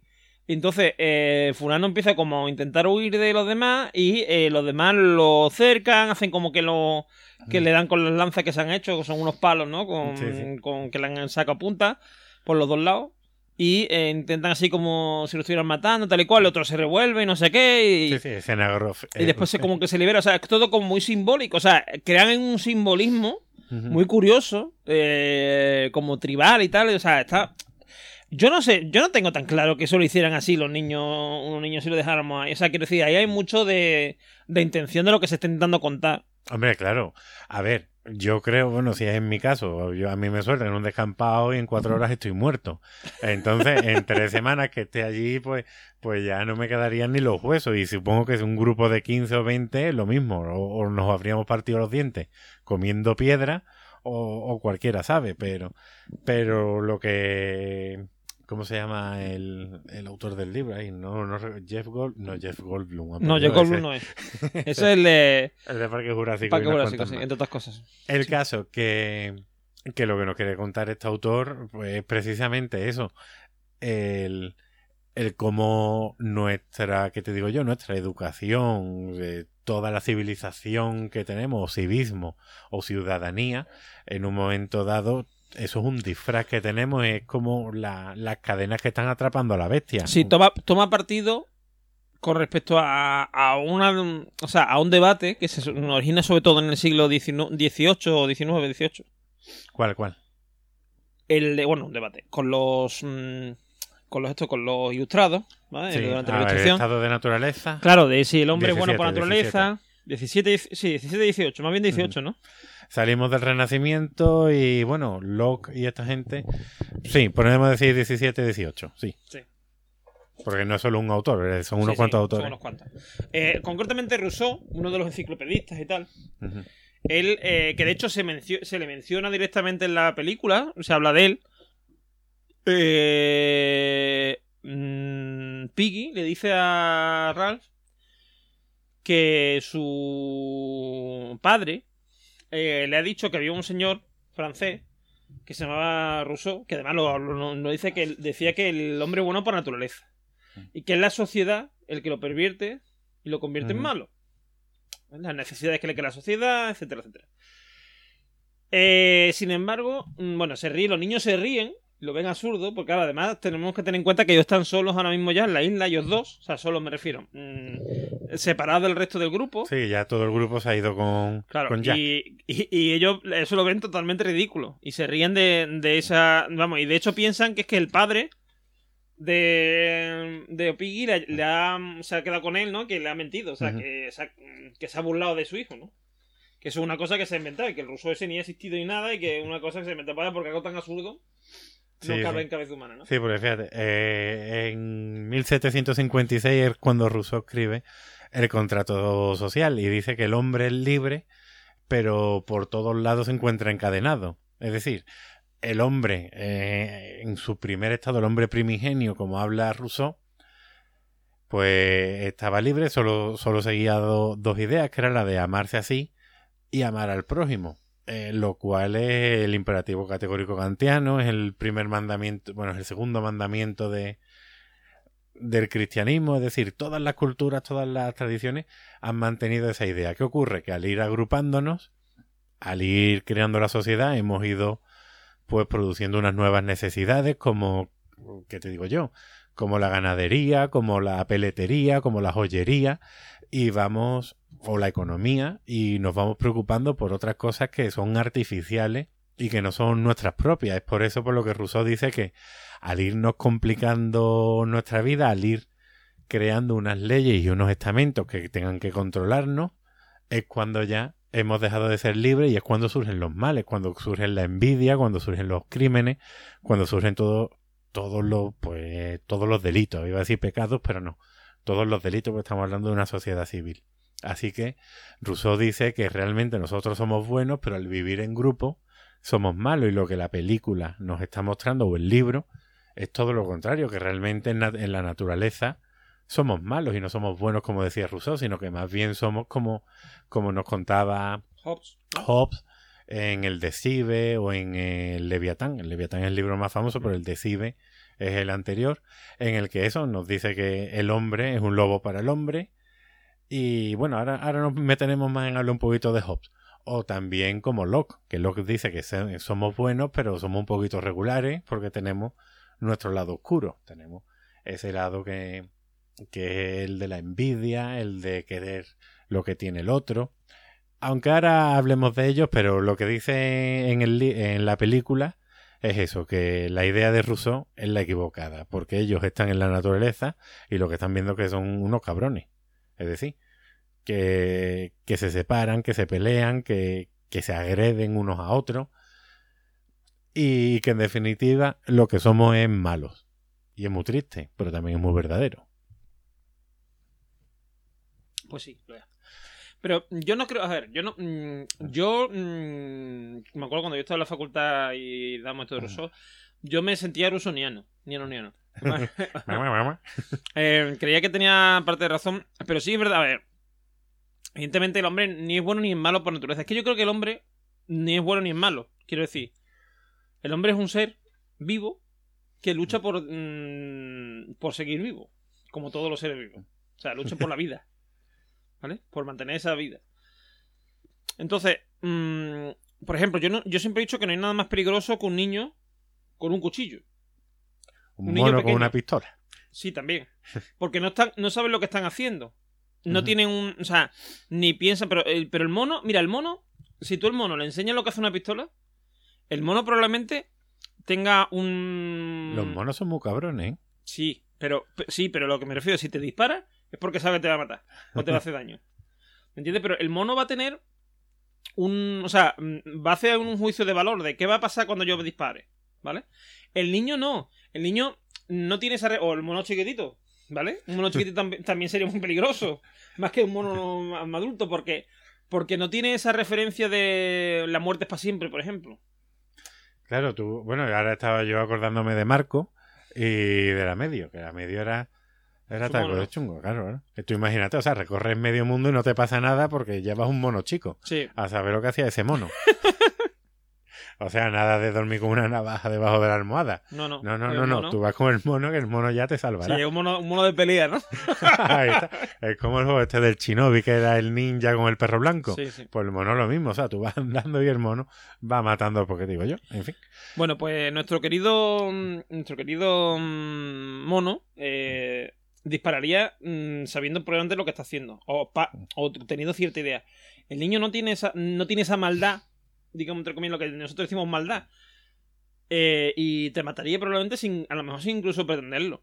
Que en el fondo es lo que pasa aquí con estos niños. Estos niños en realidad eh, mm, no tienen, yo creo, o sea, a ver, yo creo que si fueran adultos ¿eh? aunque aunque fueran mm, o sea aunque hubiera pasar algo similar no se daría en ningún caso algo como esto vale lo que demuestra la película es que el hombre no es bueno por naturaleza vale tampoco tiene por qué ser malo porque hay dos niños que se quedan sabes lo que te voy a decir Sí, sí, bueno. Sí, los a- más civilizados pero pero y hay dos chavales los dos mellizos estos que hablamos Mm. que están ahí entre una cosa y otra. Claro, e- ellos todavía son demasiado pequeños y se dejan llevar o se dejan guiar por la figura que ellos consideran más autoritaria, porque bueno, es, es a la que quieren imitar, es el estoiquei aristotélico, como yo no sé actuar o como yo no sé cómo actuar, me fijo en quién en quién es mi ídolo. Primero va a ser Ralph, pero luego van a ver que con la fuerza el otro está consiguiendo más y se van con el otro.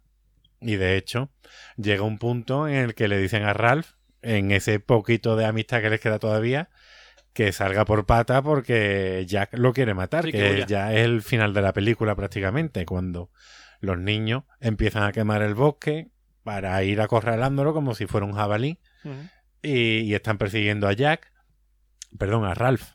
sí Pero a lo que yo quería llegar es que además el autor, eh, al utilizar a los niños, es, es lo que tú dices, estos niños todavía no entienden muy bien las consecuencias de los actos. Los niños representan la inocencia. Mm, Por eso la película esta de, de Chicho Ibáñez Serrador de quién puede matar a un niño. sí O, o ¿qué te digo yo? Los chicos del maíz.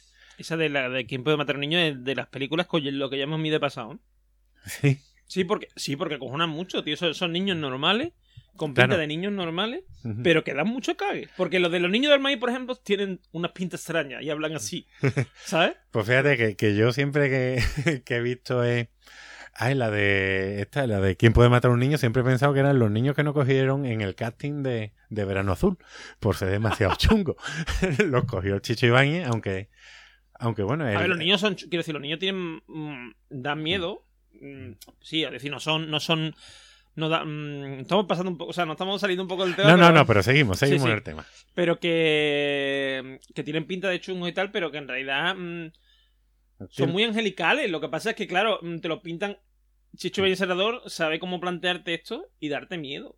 Hombre, claro, para eso él era un genio en eso, pero además. Claro, claro. estos pero niños tienen él pinta de darte un tirón, es decir, tú vas. Pero que al principio sí, pero mm, yo mm, creo que tú y yo podríamos encajar allí con cuando con esos niños. con esos niños. Lo que pasa es que ten en cuenta que los niños de los 80, incluyéndonos nosotros, eran, eran niños chungos. O sea, quiero decir, la pinta a día de hoy, que los niños van hoy todo como muy vestiditos, muy no sé qué. Mm, eh, y, Hombre, además, era- y además les cuesta más mm, desarraparse, como yo digo, ¿no? Porque nosotros en 10 minutos que estábamos jugando en un patio, ya estábamos con la camisa por fuera, teníamos mierda hasta debajo de la oreja, ¿sabes? Claro. A mí, fíjate, a mí en cambio, una de las películas que más miedo me ha dado es la de Los chicos del maíz, porque además cuando la vi, recuerdo que la vi en Mata las Cañas, yo tendría 6, 7 años, no tendría Una edad mucho muy más. buena para esa película. Sí, sí, bueno, la idea es que nos quedamos en casa de mis vecinos, los padres de mis vecinos se fueron con los míos a comer a nuestra casa y nos dijeron, bueno, pues iros vosotros a, a ver Chiqui Chiqui Bam Bam, que era Ajá. la película que íbamos a ver. De hecho, vimos Chiqui Chiqui Bam Bam y luego los hermanos mayores, nosotros éramos los pequeños, pusieron los chicos del maíz para amenizar la velada. Entonces a mí eso me, me marcó, esa película fue impactante. Luego con los años hay uno, fíjate, esta es una anécdota que sabe poca gente. Te la voy a contar. Cuenta, cuenta. Sí, sí. El niño chungo de los chicos del maíz, el que tenía el sombrerito este de Amish, en verdad es un señor de 24 años, ¿eh? ¿Cómo? Sí, sí, sí. Era el más viejo de la película. Era más viejo que Linda Hamilton. Pe- pero era un hombre que tenía una enfermedad que es que parecía un Ah, niño y era muy bajito. Y lo cogieron para interpretar el papel, pero en verdad era un señor mayor. Curioso. Y tenía pinta, pues eso, de niño de 14 Pues años. Malacay hablando era... de, de películas que nos dan miedo. O era el yo vi, yo vi Portergeist y me dio igual. Y sin embargo vi Encuentro la tercera fase y me acojoné, tío. Estuve soñando, porque claro, porque lo veía como más posible. Quiero decir, Poltergeist mm, en una cosa muy, muy a de olla, ¿vale? Quiero decir, que, a ver, ¿no? Como muy en plan de... Voy a hacer el no sé qué, está, eh, como peli está chulísima. De hecho, mm, todo el mundo dice que Poltergeist lo, lo dirigió la misma persona que dirigió Encuentro la Exacto. tercera fase, aunque, aunque no filme. Aunque pero- no filme, pero ahí estaba. ¿Vale? Y, y Poltergeist está muy bien, o sea, una película muy buena. Pero en cuanto a tercera fase tienen la cosa de que te lo pintan todo como posible, o sea, como algo re- que podría ocurrir, ¿vale? sí, En sí, un- porque además se basa en todo, bueno, en la- los toda- testimonios, en claro, fin. todos estos testimonios, toda, toda esta cosa que había de más en ese momento y en su momento, en los 80, era una película creíble porque todo eso se veía como una cosa mm, con cierto sentido. No, y además que yo creo- al principio asusta esa llegada de los extraterrestres, en fin, o sea, asusta. Da miedo, da miedo. O sea, la película. Entonces yo la vi y, y me pasé soñando. mm, bueno, esa noche la pasé fatal. Dormí poquísimo, o sea, dormí, pero tú sabes, lo típico que soñaba con los extraterrestres, no sé qué. Y ya se me pasó. Mira, y mira que una película bueno llena, quiero decir que no es malo. No, no, al contrario, claro, o sea, eh, Pero el malo era yo, quiero decir, yo pensaba, digo, no, esta no lo vienen de buen rollo, esto tiene Pues, algo hay oculto. una de las películas que más mal rollo me ha dado, ya también hablando de extraterrestres, Sí. es Mars Attack. Yo vi Mars Attack en el cine y sentí un vacío existencial tan grande al ver a esos marcianos como, como yo qué sé, como menospreciaban la vida humana cuando llegan a la Tierra y empiezan, se cargan a la paloma y empiezan a matar a todo Kiki viviente y riéndose. Tú dices, qué poco valoran la vida del ser humano. ¿Qué, qué, qué- qué poco valemos para esta gente. Y oye, lo pasé mal en Mars Attack es una película que realmente me gusta, pero cada vez que la veo tengo yo esa mala sensación del cuerpo. tío. Eh, tienes un momentillo. No, no, no, no, a mí me gusta, a mí me gusta. Pero retomando, retomando el tema, Sí.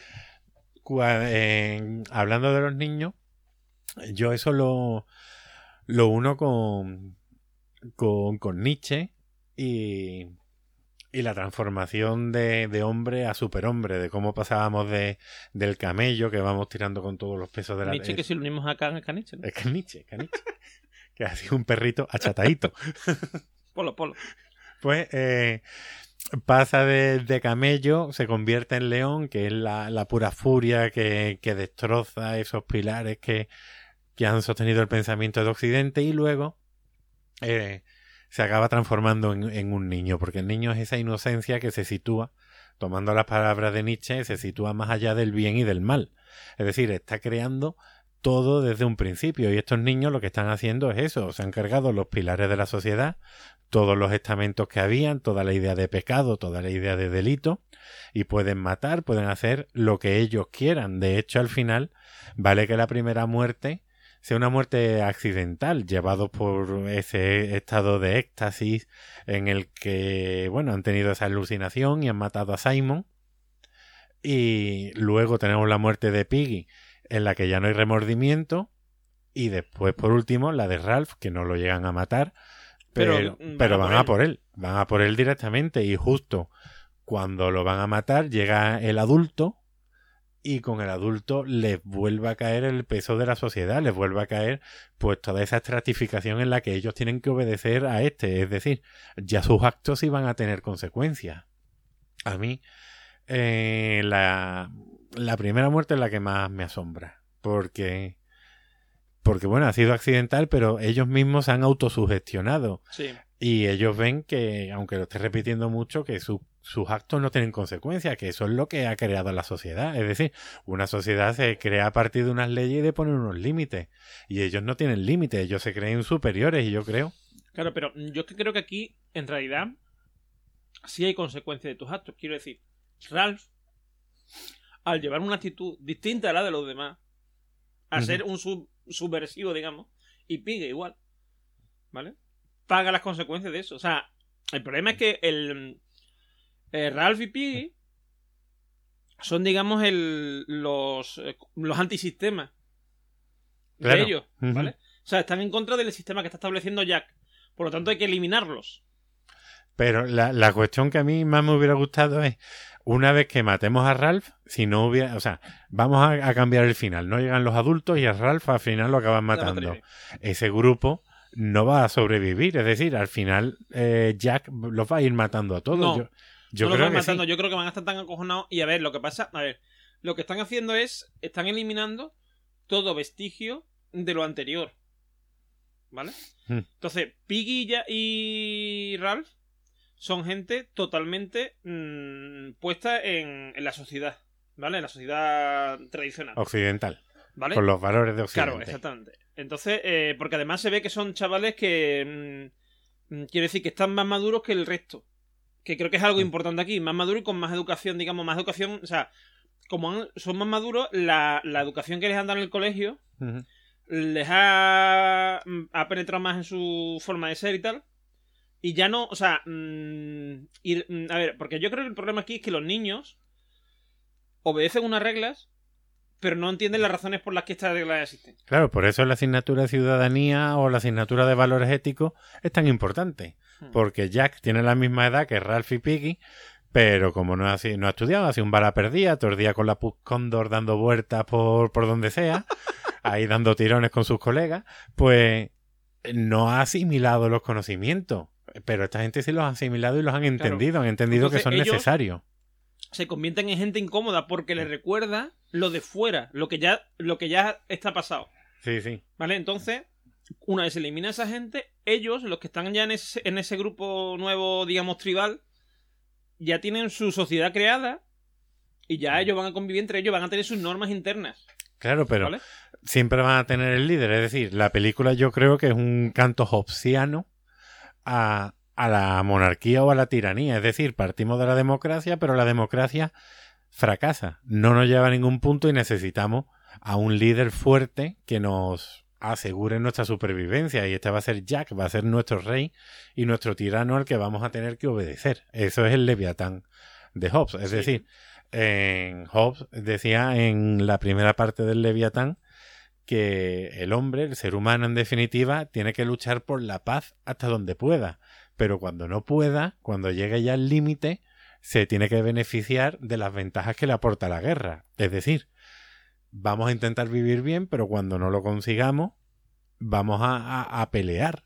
Vamos a pelear y va a ser la guerra del todos contra todos. De ahí que necesitemos a esa figura demoníaca que es el leviatán, que va a representar al Estado, que nos va a controlar a todos para asegurar nuestra supervivencia.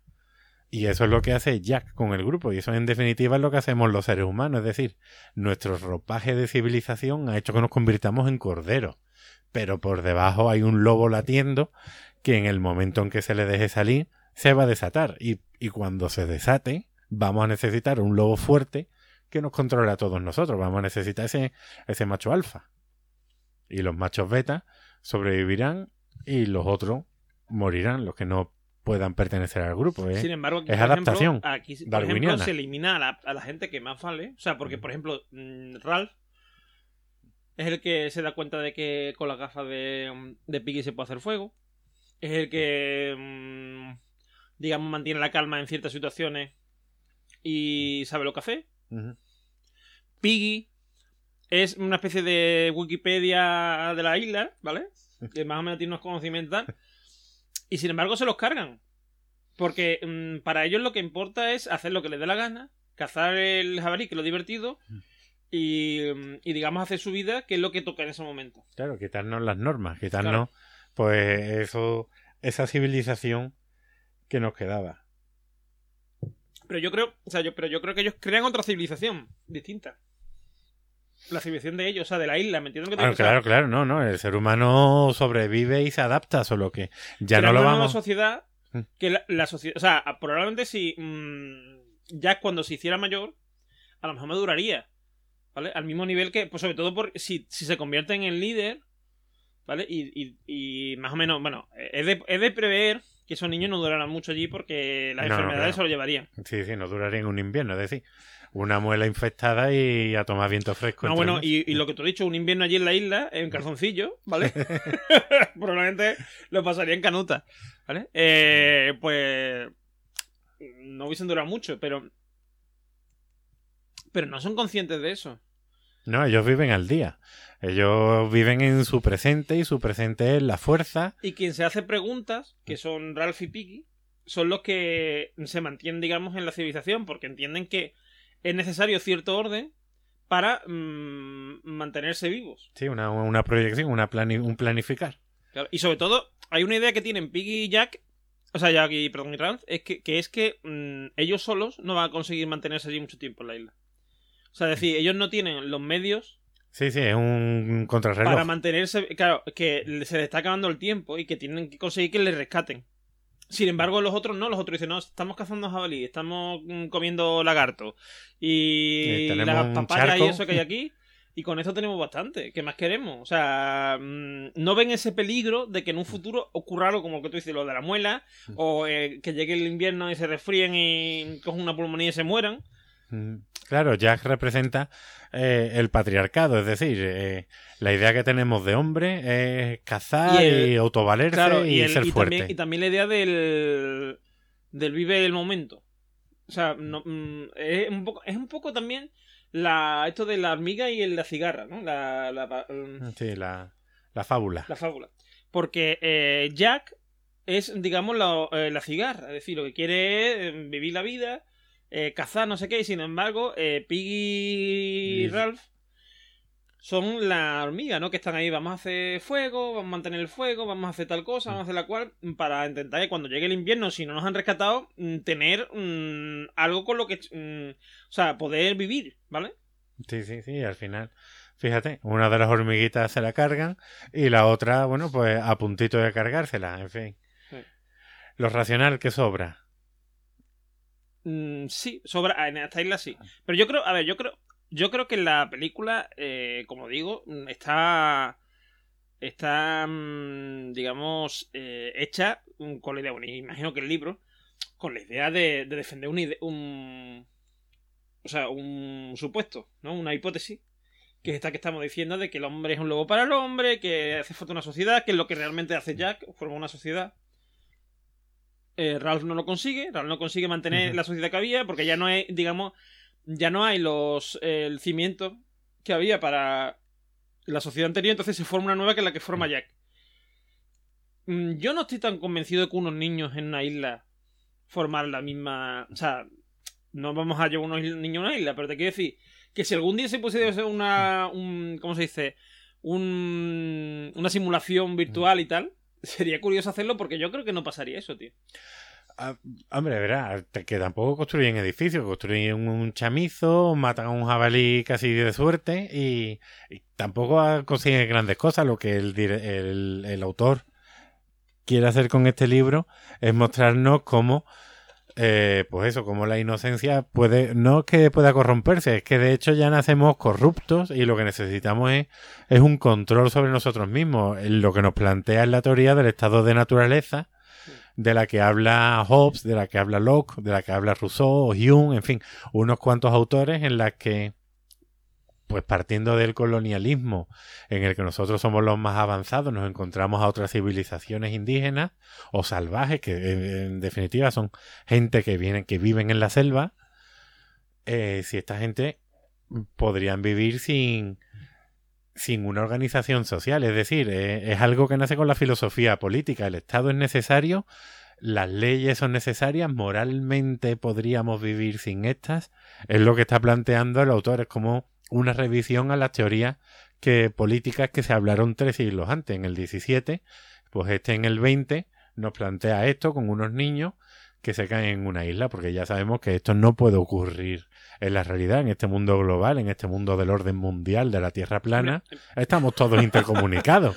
Pero es que yo no creo, yo no creo, o sea, si hay una Tierra plana o redonda, yo no creo que en realidad... Eh, a ver, es que yo creo que el, problema con Rousseau, por ejemplo, o con Hobbes, es de donde parten y con la idea que parten. O sea, a, día de hoy, analizar a Rousseau o a Hobbes, mm.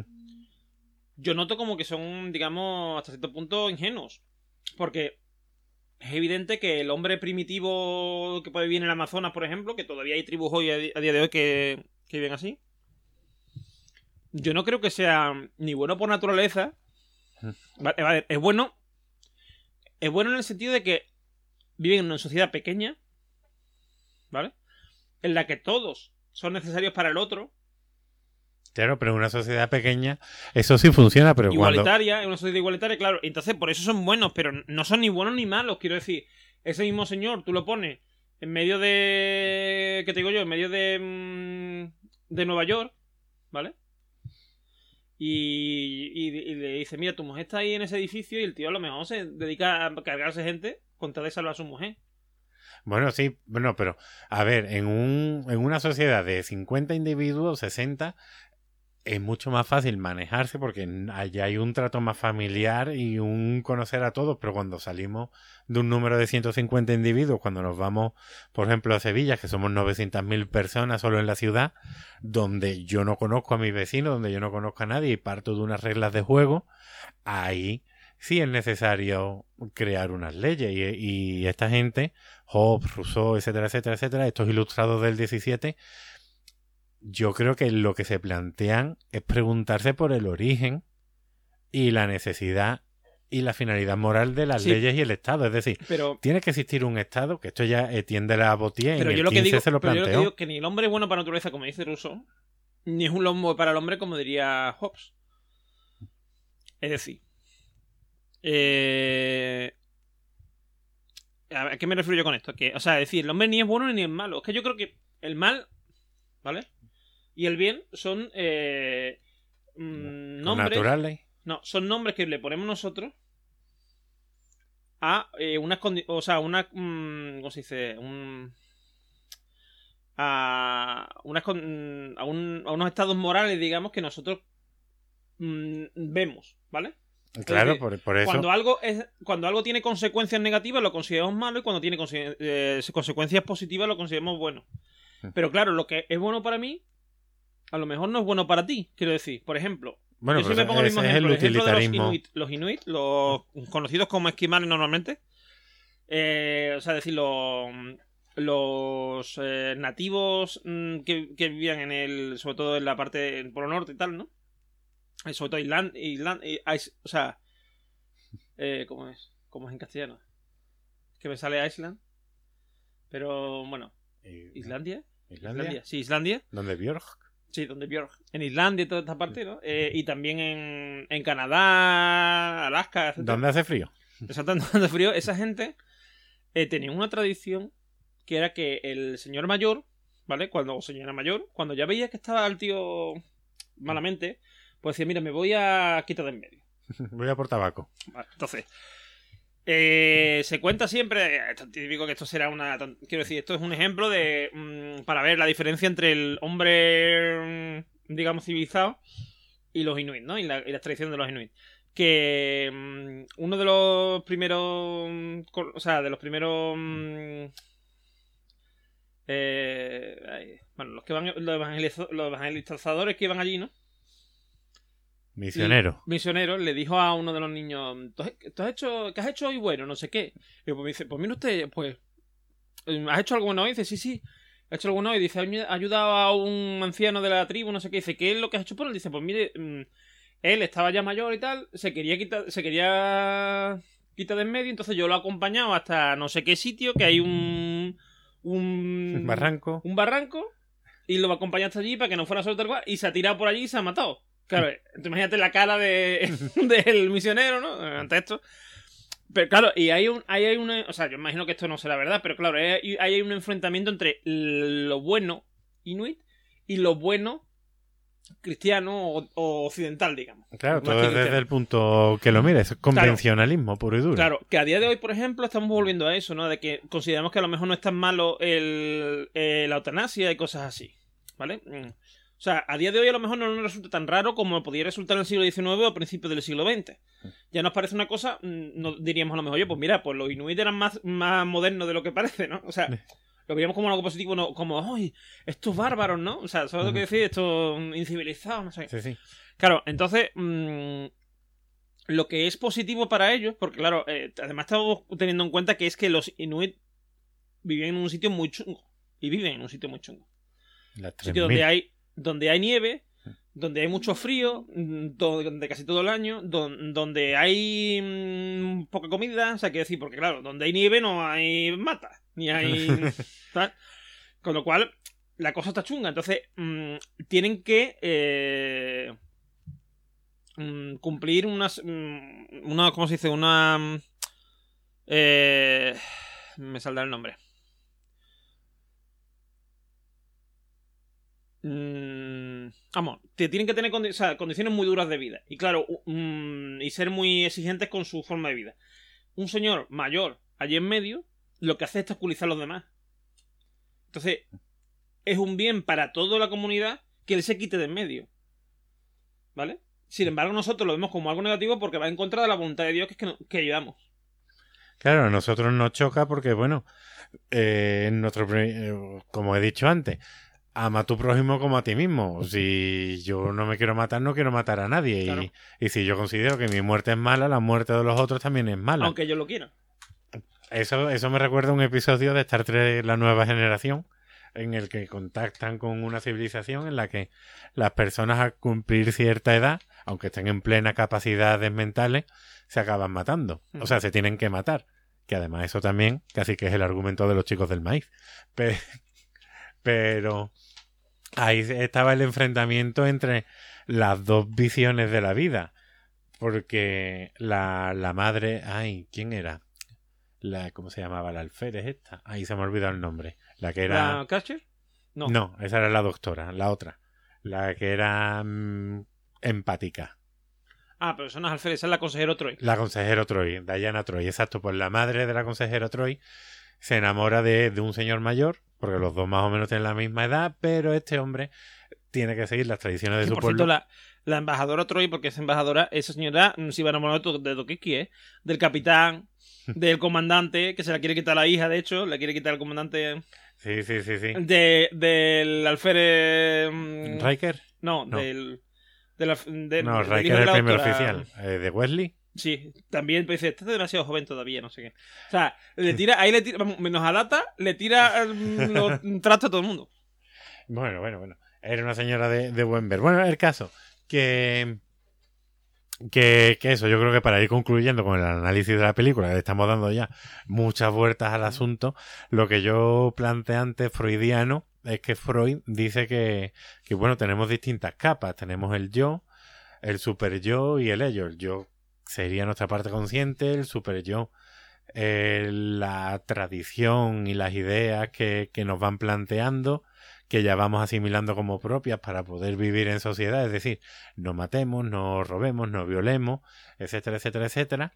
Y luego tenemos el ello, que es nuestra parte animal y nuestra parte instintiva, la parte de, de las pulsiones, de eros y zánatos, de amor y sexo, de amor y muerte, o en fin, eh, lo más básico, lo más primitivo que tenemos nosotros, nuestra animalidad.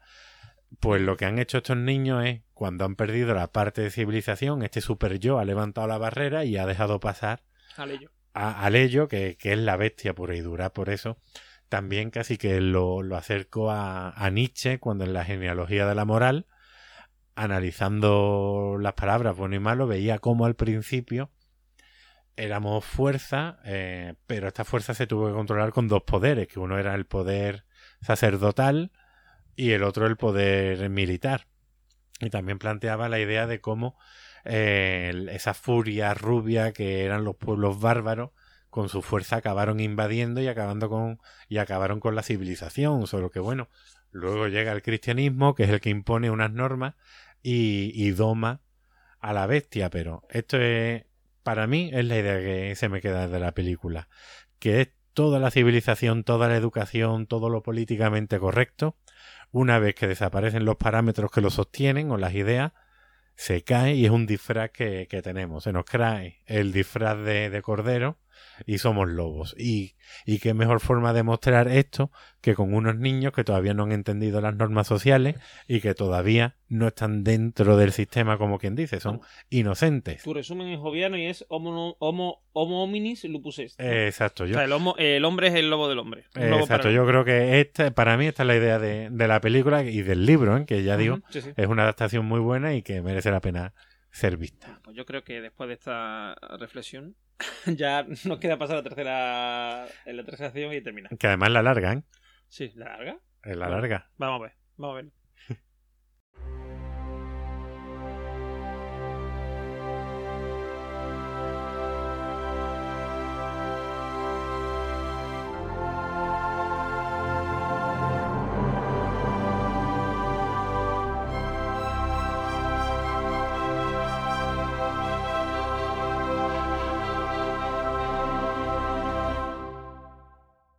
Bueno, pues ya estamos aquí con nuestra última sección en la que vamos a hablar de esto que hemos dicho, de esta guerra de del origen de la sociedad, ¿no? De esta discusión entre los contractualistas y los naturalistas, ¿no? Son? Exacto, exacto. Eh, hombre, hemos dicho antes que, que nos hemos cada uno posicionado en esto. En realidad no, en realidad estamos de acuerdo Juan y yo. Pero, hombre, yo so- mm, soy más naturalista quizás, pero sí estoy de acuerdo con... Yo lo he amenazado y ya pues él ha decidido libremente entender mi posición. Sí, no, no, no influye que tenga Juan una pistola y me esté apuntando con ella. No tiene nada que Ahora ver. mismo eso no influye, eso es algo No, eso es algo circunstancial. circunstancial, totalmente. Eh, no, pues fuera de broma, eh, vamos a hablar de esta vi- visión, eh, quizá una un poco más moderna que la otra. Bueno, Sí, por lo menos por de ahí. origen más moderno. Eh. Los naturalistas, ¿Qué? no sé, que te han mirado para allá, digo, ¿ha visto la línea del exorcista o algo? sí. que los naturalistas eh, eh, mm, pensaban, mm, por lo que nos va a explicar ahora Juan, que, eh, digamos, había una ley natural que emanaba de, de Dios o de las leyes divinas y tal cual, y que esa ley nosotros la aplicábamos o la aplicamos, son leyes naturales. Lo típico es decir, sí, porque la, según la ley natural, ¿vale? De no robarás, típico esto no robarás, no matarás, eh, honrarás a tu padre y a tu madre y estas cosas, ¿no? Eh, y que son leyes que son universales a todo el mundo, a todos, y que no tienen, o sea, que como mucho podemos adaptarlas ligeramente, pero que eh, no, no tienen más importancia más allá de eso. O sea, no- nuestra influencia en esas leyes no, no va más allá de eso. Y después están los contractualistas, que lo que mm, decían es que la ley en realidad es un contrato, un contrato social, digámoslo así, o algo similar, entre los miembros de esa sociedad, ya sean gru- grupos como tales o los, miembros individuales, donde se fijan esas leyes. Que eso quizá, mm, vamos, quizá no. Eso es lo que se acerca más al- a la idea que tenemos hoy día de, de sociedad y de cómo se articula una sociedad, etcétera. Sí, podemos decir que el siglo XVII, eh, la modernidad es el que marca la frontera. Antes de la modernidad teníamos teorías naturalistas y después, eh, posteriormente, nos encontramos con teorías contractualistas o convencionalistas, que también reciben los dos nombres. Pero, claro, eh, la película que hemos visto, esta del Señor de las Moscas, de lo que nos habla también es de la sociedad del origen de la sociedad, de la necesidad de este. Claro, para empezar a hablar yo creo que habría que definir los conceptos. Y entendemos por sociedad que, que una sociedad es un número de seres humanos que actúan conjuntamente para satisfacer sus necesidades y que tienen pues una cultura en común, que las personas que, que forman parte de esta sociedad conforman una unidad demográfica, geográfica y lingüística, aunque bueno, en España esto ya es algo que puede ir cambiando, y que eh, forman grupos o se dividen en grupos según la función que cumplan. Es decir, nos vamos a encontrar eh, núcleos familiares, nos vamos a encontrar personas que se dedican a una labor educativa, una labor política, una labor eh, recreativa, y que además esta sociedad va a cumplir unas funciones, que es aunque suene mal, pero bueno, vamos a analizarlo y es verdad. La función mayor que cumple la sociedad es ahorrarnos energía y tiempo a los individuos que, que la conformamos, con la idea de, de, de vivir y de, de sobrevivir. Distribuye y produce bienes que nosotros consumimos para vivir y por último satisface unas necesidades. Unas de carácter primario, que son las que hemos dicho, que es la supervivencia y la seguridad, seguridad tanto a nivel interno como a nivel externo, es decir, a nivel interno es la policía y a nivel externo es el ejército. Y por último una secundaria que ya son, pues, también son necesarias, son unas de carácter mm, de diversión o de carácter de ocio o simplemente de descanso. Es decir, si tú no vives en una sociedad no vas a vivir de momentos de ocio, no vas a vivir momentos de diversión, lo único que te vas a preocupar es de sobrevivir dentro de la sociedad, como yo le explico a mis alumnos, pueden haber dentistas. Si tú vives solo o si vives en este estado de naturaleza, que es una lucha de todos contra todos, tú no te vas a preocupar de estudiar odontología, tú te tienes que preocupar de que no te roben las cuatro manzanas que tienes y de si tú quieres las cinco manzanas de tu vecino, cómo conseguirlas. Hombre, yo creo que el ejemplo quizás más precisamente es la filosofía, el ejemplo más patente de esto. Sí. Es decir, la filosofía empieza a aparecer como algo organizado y tal cuando hay una sociedad como es la griega, principalmente, y después la romana y tal, que se puede permitir eh, tener un. O sea, tener tiempo libre, porque no nos olvidemos que Platón, Aristóteles, etcétera, no eran señores así, eh, digamos, con la mano, una mano delante, otra mano detrás. Eran señores que tenían sus esclavos, tenían sus cosas, su familia. Claro, claro, no, no. Eh, o sea, a tener un sistema capitalista y, y además entendió muy bien el capitalista porque tenían esclavos. El capitalismo porque tenían esclavos. Y tú no puedes preocuparte de pensar en la existencia última del ser o primera si no te estás rascando la barriga. Claro. Entonces tenían, eh, digamos, tenían mucho tiempo libre. O sea, no es que no hicieran nada, pero sí que tenían tiempo libre. Además, entonces, lo que pasa también es que tengamos en cuenta que, eh, por ejemplo, a día de hoy un señor que tenga negocios, ¿vale? Está todo el día ocupado porque tenemos un ritmo de vida, pues, mm, muy de esto, ¿no? Pero, por ejemplo, un señor que era comerciante, ¿vale? Y se basaba en mandar caravanas para un lado y para otro, por poner un ejemplo. Pues ese señor a lo mejor mandaba una caravana ahora en mes de enero y después hasta marzo no volvía. Y mientras tenías tiempo para mandar otra caravana o para... Y, y tiempo por el medio para, digamos, el esparcimiento, digamos. Sí, sí, pensar, organizar Claro. la vida. eh, para que nos hagamos una idea, no solo la filosofía, que, que es algo que nos queda muy lejano, y además para eso tenemos el, el podcast, el especial que grabamos, la JPOD de Málaga, que hablamos del origen de la filosofía, de cómo, gracias al territorio, a la moneda, a los viajes, es decir, se juntaron muchos factores. Pero vámonos, que a mí ahora cuando tú estás hablando se me han ocurrido los, los ninis, esto los balas perdían, ni para estudiar ni para trabajar. Eso se puede conseguir gracias a una sociedad Claro. gracias a una organización que esté estructurada, que, que tenga pues eso, sus sectores y su división de, de trabajo. Si tú tienes que vivir solo, vale, no vas a estudiar, pero algo tienes que hacer para sobrevivir. Esta gente no, esta gente son parásitos y sanguijuelas que viven de sus padres. Sí, hay, mira, hay una teoría, que, hay una teoría que llevo futuro, tiempo, hay una teoría que no llevo un tiempo, que llevo un tiempo escuchando y que pueda tener razón. Que es porque, eh, por ejemplo, eh, porque siempre se dice que en, por ejemplo, en el norte, ¿no? Los países nor- del norte son más ricos y tienen un, digamos, una forma de vida más, eh, más dinámica. O sea, dinámica me refiero, eh, Se refiere al País Vasco. no, me refiero a. me refiero a, por ejemplo, a los países nórdicos, Mm. a Canadá, Estados Unidos, por ejemplo, imaginemos. Y América, ¿no? Bueno, Estados un- Unidos, Texas no es muy nórdica. No, pero me refiero, el, eh, o sea, tiene un set, por ejemplo, o nosotros mismos con respecto a Marruecos, ¿vale? Vale, lo que nosotros somos más al norte, o- pues nosotros, o sea, nosotros como Occidente, Ujú. eh, digamos, somos más laboriosos a lo mejor, entre, entre comillas, que Marruecos. Y nosotros somos menos laboriosos que, o menos esto que los alemanes, por ejemplo.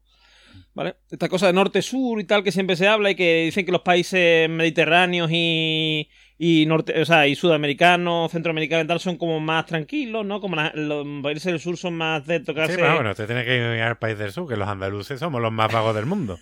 Y yo a las seis y media me estoy levantando todos los días, pero bueno. Sí, pero me refiero que como que hay un, ri- un, un ritmo de vida distinto, ¿no? Mm. Y eh, quizá tenga que ver con el tema del, del soporte social y familiar, ¿vale?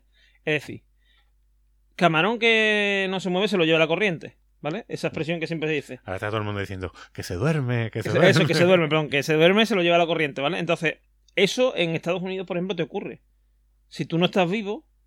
¿Eh? si, si no te mueven tal y cual, eh, como tengas, o sea, te pongas malo mucho tiempo y, te- y, por ejemplo, te despidan y pierdas el, el, el seguro mm, de salud, mm, te la mierda. Sí, ¿Sabes lo que sí, te decir? bueno. Pero aquí, si te pasa algo así, la, la gente, tu familia, te protege. ¿Vale? O sea, la- la- el, el entorno, tu familia tus amigos te buscan a lo mejor un trabajo o te dan dinero para que llegues a fin de mes y no te da con el paro. Hay, hay paro, por ejemplo, que en algunos países no lo hay. Y hay un paro en condiciones, me voy a referir que puedes estar viviendo dos años del paro.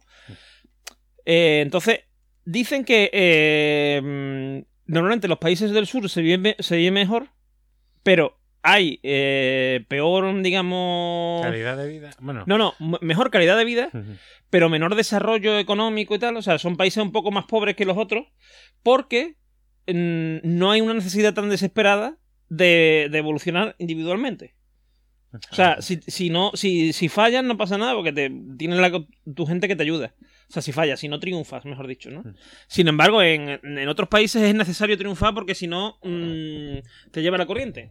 Vale. dormir te lleva la corriente, como el camarón. Hombre, verdad que las madres americanas también quieren a sus hijos, ¿eh? Sí, Y pero, pero- sí, pero, mm, pero es distinto. ¿Me entiendes lo que te quiero decir? No Sí. es, no, no está, no está, no está tan acostumbrado y además es que tus padres a lo mejor no tienen tanto dinero como para poderte proteger. No sé cómo explicarte. Es distinto. O sea, es una forma de pensar distinta a la nuestra. Allí están más mm, el, eh, o sea, una vez tú sales de tu casa, ¿vale? Eres mucho más, o sea, eh, por ejemplo, ¿tú has visto alguna película española donde se hable del- de, de- de que hay que echar al niño de casa? Quizás en una comedia. Pero en muchas series y en muchos estos, en muchas películas americanas hemos visto como que mm, hay un niño en el pueblo o en la ciudad, un tío, que tiene 30 años, que está allí en casa de sus padres y los padres están ya desesperados lo quieren echar al cabrón. o sea, y es uno. Aquí, mm, sin embargo, lo contrario. Lo raro es el que con 30 no, se ha ido Sí, de su bueno. casa. Estaba la, la serie esta de Chris, Chris Peter. Sí, sí, sí. Eh, ahí como era... Busca, gánate la vida, No, búscate sí, la vida. Sí, sí, búscate la vida, eso es. Bueno, Get a Life en, en inglés, por si alguien la quiere buscar, por ejemplo, nuestros amigos americanos. sí, pero es muy se haya llamado difícil. distinto. Es sí, muy pero difícil de encontrar en YouTube. pero, me hay refiero, algo. pero me refiero para que sepan de qué estamos hablando. Ah, bueno, sí. El caso, que para, para no irnos de lío, porque nos hemos metido ya en el neoliberalismo, que se nos ha ido de, de mano. Para, para sentar las bases, para que nos entendamos. Está claro que naturalistas y convencionalistas o contractualistas van a entender que la vida en sociedad es un hecho y que el concepto de estado de naturaleza es una hipótesis para hablar de la necesidad de la, de la sociedad, de cómo viviendo aisladamente nos comemos un mojón, para ser claros y finos, para, para sentar las bases. Los naturalistas dicen que hay una cosa que se llama bien común, en el que, bueno, en principio parece que no existe, pero si todos hacemos el esfuerzo lo encontramos. Eh, Sócrates habla de definiciones universales, Platón habla de ideas, es decir, hay algo por encima de nosotros que existe. Y, y los contractualistas no hablan de que haya un bien común único para todos los individuos, sino que los contractualistas hablan de, de saber conciliar los bienes particulares. Es decir, todos vamos a ser distintos, pero para que no hayan fricciones o para que las fricciones sean lo más leve posible o lo menos lesivas posible, eh, creamos unas leyes que, que nos van a amortiguar y nos van a, parar el golpe. Aunque la lucha ha existido desde siempre, porque vamos a decir, como en Grecia, por un lado tenemos a los tres grandes padres, que son Sócrates, Platón y Aristóteles, que, que tienen una visión naturalista del ser humano, pero paralelamente teníamos a los sofistas, con Gorgias, por ejemplo, con Glaucón, que hablan de... Es, el, es el que descubrió el glaucoma, ¿no? El que descubrió el glaucoma, que es como Confucio. que como- Descubrió, descubrió la confusión. y luego están Kant y Nietzsche, que cuando se fusionaron, Sí, formaron un perro. Además yo que me estoy imaginando los dos como Trun y Goten juntando los deditos, con lo cual es muy Fusión. imposible de conseguir y ¡paf! Se crea un perrete. ¡Oh, wow! bueno, pues ahí comentando casi nada de cada uno porque esto da para cuatro tesis doctorales. Pero simplemente, por ejemplo, eh, dentro del naturalismo, Platón en el libro de la República entendía que el fin de la sociedad no es un fin económico, sino moral, es decir, formar seres humanos justos y virtuosos. Eso, eh, eso lo conseguimos la arete, que es la virtud para los griegos, que es un concepto. Agete, ¿cómo se lo diría o dirían ah, y tú dices, coño, ah, como de caga, De que, que es descarte, que ve. Si es que. Fíjate, pues estando yo en, en tercero de carrera con, con Casanova, un profesor maravilloso y estupendo que decía, de cag, todos decíamos, ¿de quién está hablando? Eso me pasó a mí también con el Sí. mismo profesor. ¿De quién está hablando este hombre? Hasta que dijo el discurso del método, tú dices, me caché en la madre. Eso nos pasó, Descartes". justamente eso nos pasó a nosotros. O sea, el día que dijo lo del discurso del método, dijimos todo. ¡Ah! Se escuchó un ¡Ah! en toda la. Una liberación, un pero ¿de quién están Sí, hablando? pero casi un año, ¿eh? Casi un curso entero hablando de Descartes y nosotros no sabemos de qué coño hablar. De, de hecho, yo veo mis apuntes y veo de CAG. O sea, De de Cag. E diciendo, bueno, pues este será que. Yo te digo una cosa, tiene que ser complicado distinguir cuando un francés está pro- pronunciando algo así con R y tal, a cuando se está ahogando, ¿eh? Porque... Pues está comiéndose un polvorón. sí, está bien, está bien. Pues teníamos a Platón por un lado ¿eh? en la República que nos dice esto, pero Aristóteles, su alumno, dice que el ser humano es, es zoon politicón. Es decir, somos animales políticos. Político. Tenemos dos dimensiones, la física, pues somos animales, es Pero decir, lo Zon Politicón queda mejor que animales políticos, ¿eh? Eso, Zon Politicón. somos suena. politicón, suena equipo de fútbol, Sí, sí. de barrio. Sí, el Zon Politicón de Varsovia contra el, Hombre, yo sé, cuando jugamos en la liguilla esta de fútbol de Tejar éramos la, la mandarina mecánica. Ah, bueno, me mola, mola. Podíamos haber sido los zoon politicón. Sí, sí, totalmente. Yo lo dejo ahí, ¿eh? Para, para quien lo quiera coger. Sí, sí. Pues básicamente que somos animales, tenemos que comer y tenemos que dormir y tenemos que hacer todas nuestras cositas y por otro lado somos sociales y políticos. Y decía Aristóteles que solo podemos desarrollarnos plenamente en sociedad. Y la sociedad tiene distintos grados. El, el grado más básico es la familia, después la aldea y ya después es el Estado.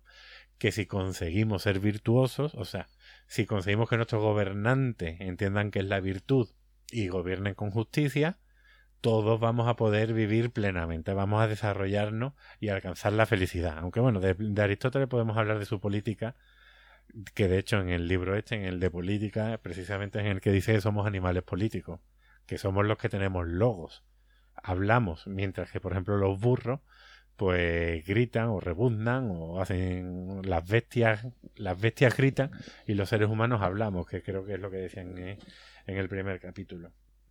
Yéndonos más para adelante ya, siglo XVII, nos encontramos con Hugo Grocio, que es un jurista holandés, Un humorista. jurista, Ah, un jurista, vale. eh, uno que jura.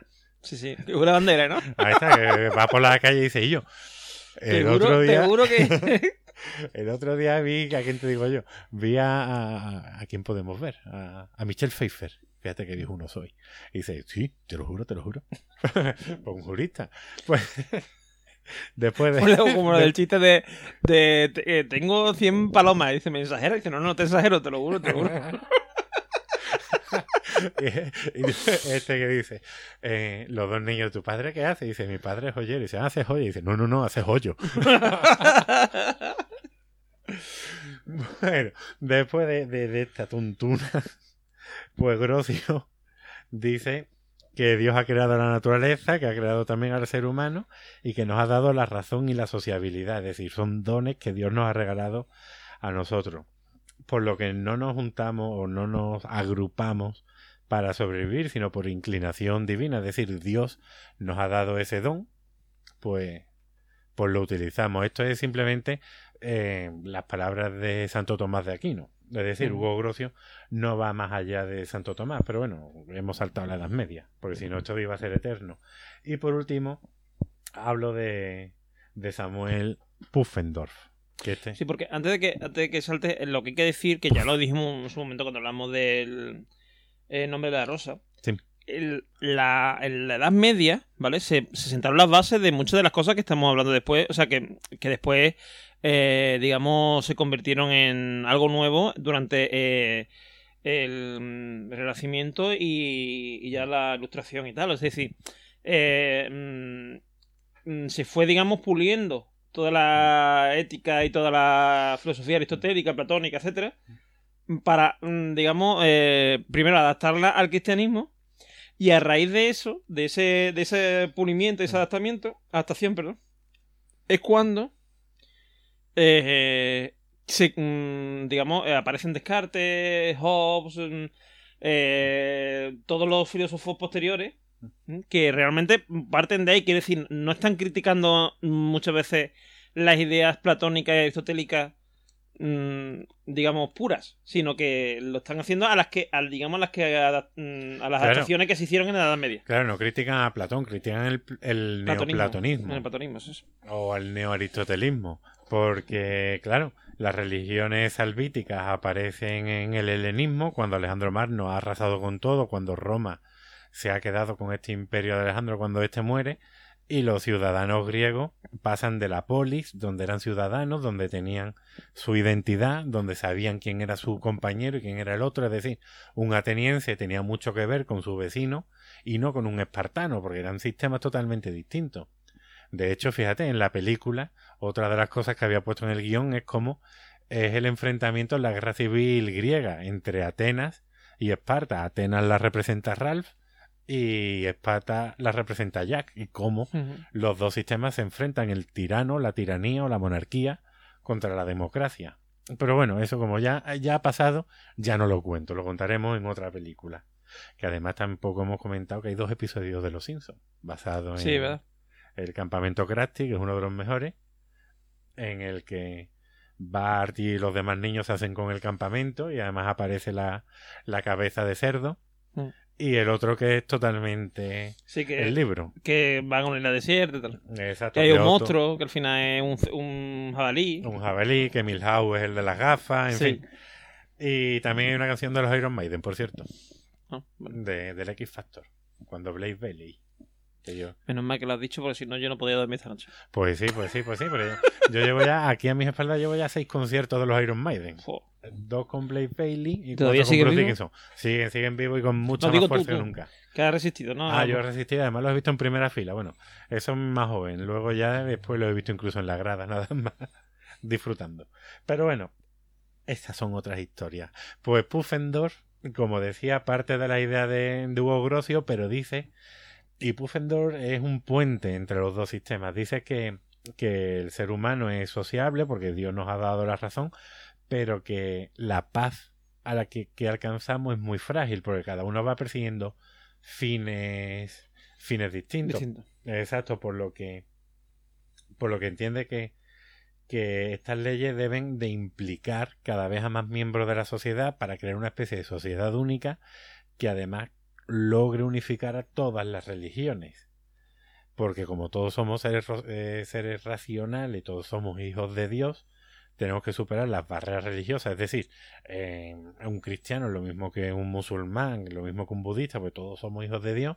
Entender eso y crear unas leyes únicas que, que manejemos. Pero si te das cuenta, aquí está todo muy, muy mediatizado por la iglesia, quitando la parte de Grecia y Roma, pero está muy mediatizada por ella, pero es lo que tú dices. Después la patrística y la Edad Media es simplemente una relectura de, de los clásicos.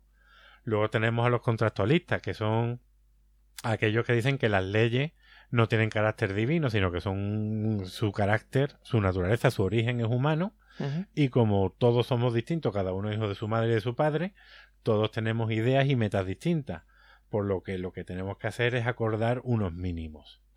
Aquí se plantea la lucha entre la fisis y el nomos. Fisis es naturaleza, que es la misma para todo, donde se habla de que las leyes son leyes naturales, por lo tanto, son leyes que todos tenemos que obedecer. Hay un bien común, hay un concepto igual de justicia, hay un concepto igual de belleza, que es eterno, que es lo que entienden los naturalistas, y luego está el nomos, que son la- las costumbres, que son las normas, que son las leyes, que son los señores bajitos con sombrero de nazareno. Todo eso son eh, la nomos, que, que es la que va cambiando con el tiempo. Es decir, cada grupo va a entender en acuerdo qué cosa está bien y qué cosa está mal. Por eso los sofistas que iban viajando en la Grecia clásica veían como en una polis eh, un mismo delito se castigaba de una forma y en otra polis ese mismo delito se castigaba de otra y en una tercera se castigaba de otra forma. Entonces dicen, si, la, si, cada, si el mismo delito se juzga de modo distinto, es que quien dice que está bien y que está mal son las personas. Por eso Protágoras, que es el padre de los sofistas, habla del relativismo, del homo mensura.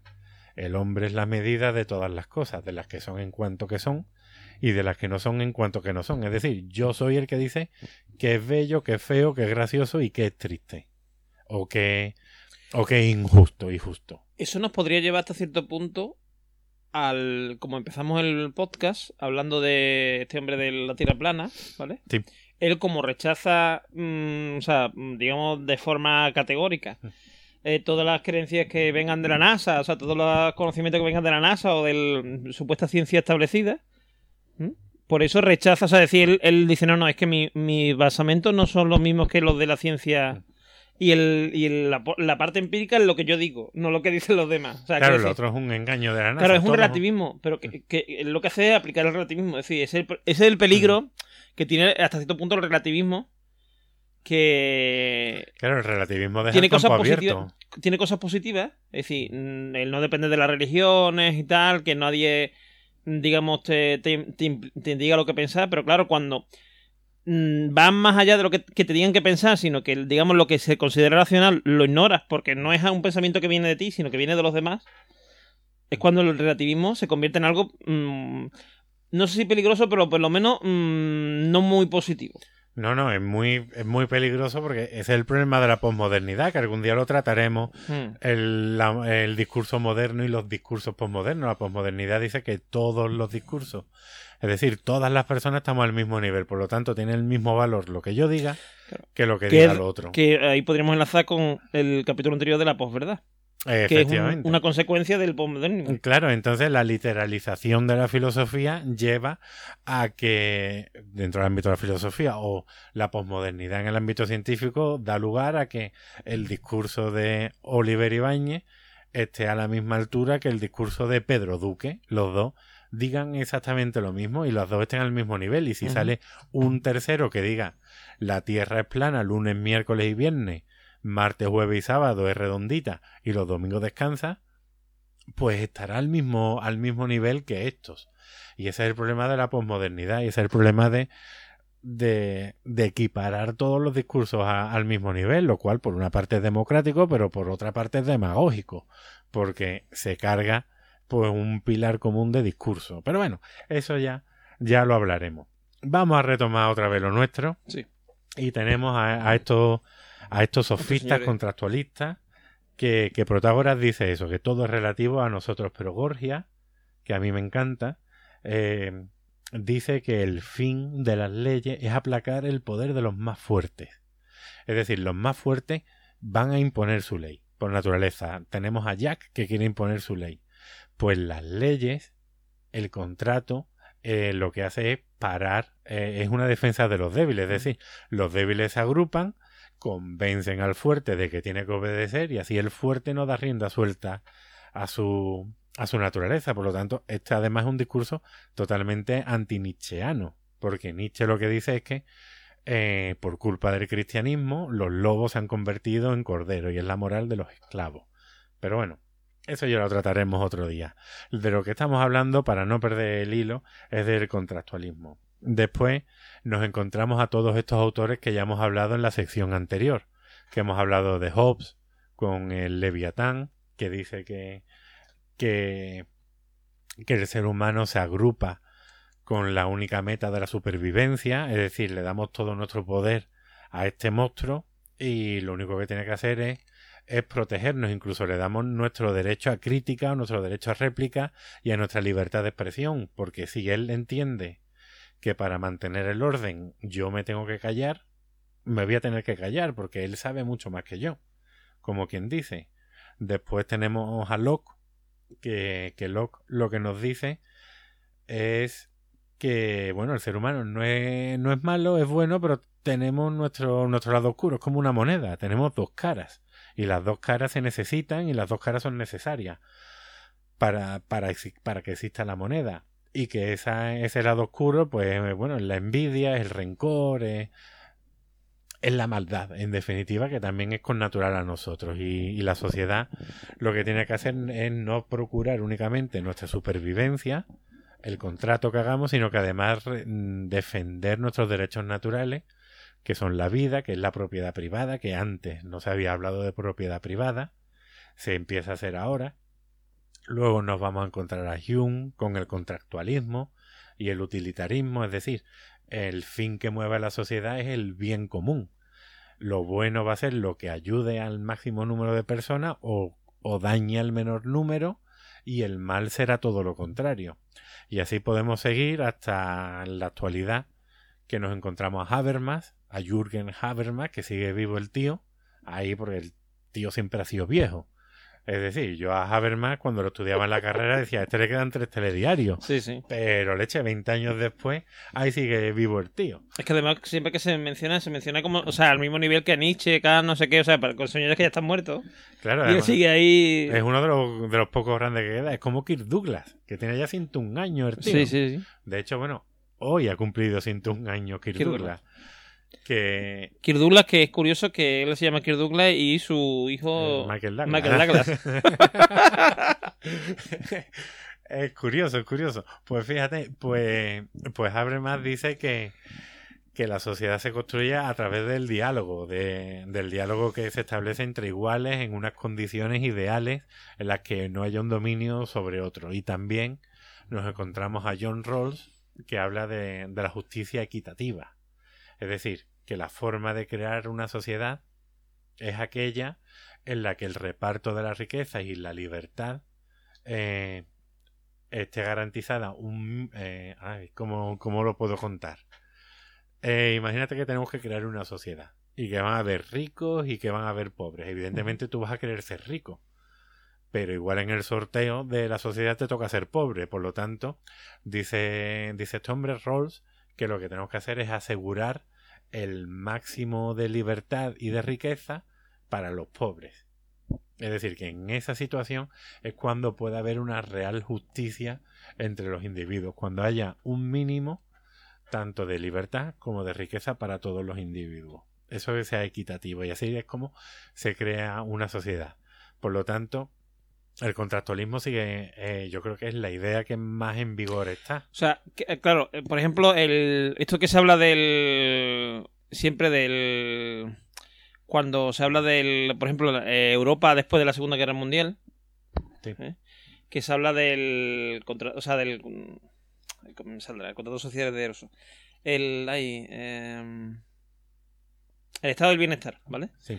Que el estado del bienestar no deja de ser eso, una especie de, de contrato, bueno, contrato, de algo que, digamos, se sacan de la manga los países, un recurso que sacan los países europeos para intentar, porque claro, el problema que había en la Europa del siglo, principio del siglo XX es que eh, había, eh, por ejemplo, grupos anarquistas, comunistas, eh, capitalistas, tal, luchando, porque claro, había una diferencia de clases muy grande y, eh, mm, digamos, era muy difícil del punto A al punto B. O sea, de ser pobre a ser súper rico.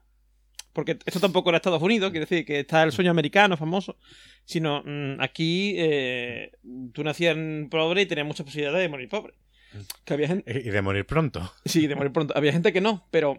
Entonces, a partir de la Segunda Guerra Mundial, después de la Segunda Guerra Mundial, eh, se hace este. Se crea este estado de bienestar que es mm, dar a la gente eh, educación, sanidad y tal gratuita, como digamos pagar con los impuestos todo, pero digamos que no tengas que pagarlo aparte, que todo el mundo tenga un mínimo garantizado. Y ya si tú quieres más, pues tienes más. Pero mm, el mínimo lo tienes garantizado por ser ciudadano de tal país. Y, eh, y eh, eso hace que, mm, digamos, el, el pobre tenga muchas más posibilidades pues, de tener una carrera, de poder medrar en, eh, en el futuro. Fíjate que eso también se ha visto desde muchos grupos marxistas como un caramelo envenenado, en el que eh, la revolución se iba a conseguir, pero el Estado capitalista, que yo siempre mantendré, que es el único que ha entendido a Marx realmente, es el que paró y dijo, vamos a ver, yo os aseguro un derecho a huelga, un derecho a pensión, un derecho a desempleo, un derecho a sanidad, un derecho a educación, un derecho a mediar entre patrón, entre patronal y trabajadores, un derecho a una moneda eh, fuerte y única, eh, tanto nacional como internacionalmente, a cambio de que el sistema siga igual. Es decir, Hmm. yo te doy esto a cambio de que tú dejes de moverte. Y cuando, y cuando han conseguido, eh, digamos, mm, desmontar eso, que la gente ya esté más, más serena, más tranquila, es cuando llegan los neocom, los neoconservadores, a intentar cargarse eso, que ya sobra. Porque ya no hay necesidad de un, digamos, un calmante que calme a la sociedad, porque la sociedad ya está calmada. Y, y si se le vas metiendo poco a poco mm, el veneno, Claro, el veneno es la, la competitividad, Claro. el tener que luchar contra el que está en la mesa de al lado tuya para tu puesto de trabajo y como si te das cuenta, eh, nuestros padres, las generaciones pasadas de trabajadores hablaban de horas extras, hablaban de muchos, o sea, de horas extras pagadas, quiero decir, y muy Sí. bien remuneradas. Hablaban de unos derechos que tú ya no tienes. Tenían coches de empresa, tú dices, pero si ahora tengo que ir yo con el mío a todos lados. Hablaban de muchas cosas que se van perdiendo y como, oye, este estado de bienestar o este estado de derecho, perdón, de bienestar, mejor dicho, mm, se está perdiendo poco a poco por ese veneno neoconservadurista. Hombre, habría quien diría, habría quien diría, que de hecho hay gente que ya lo predica, que esto puede ser en realidad eh, que estemos viendo el final del capitalismo.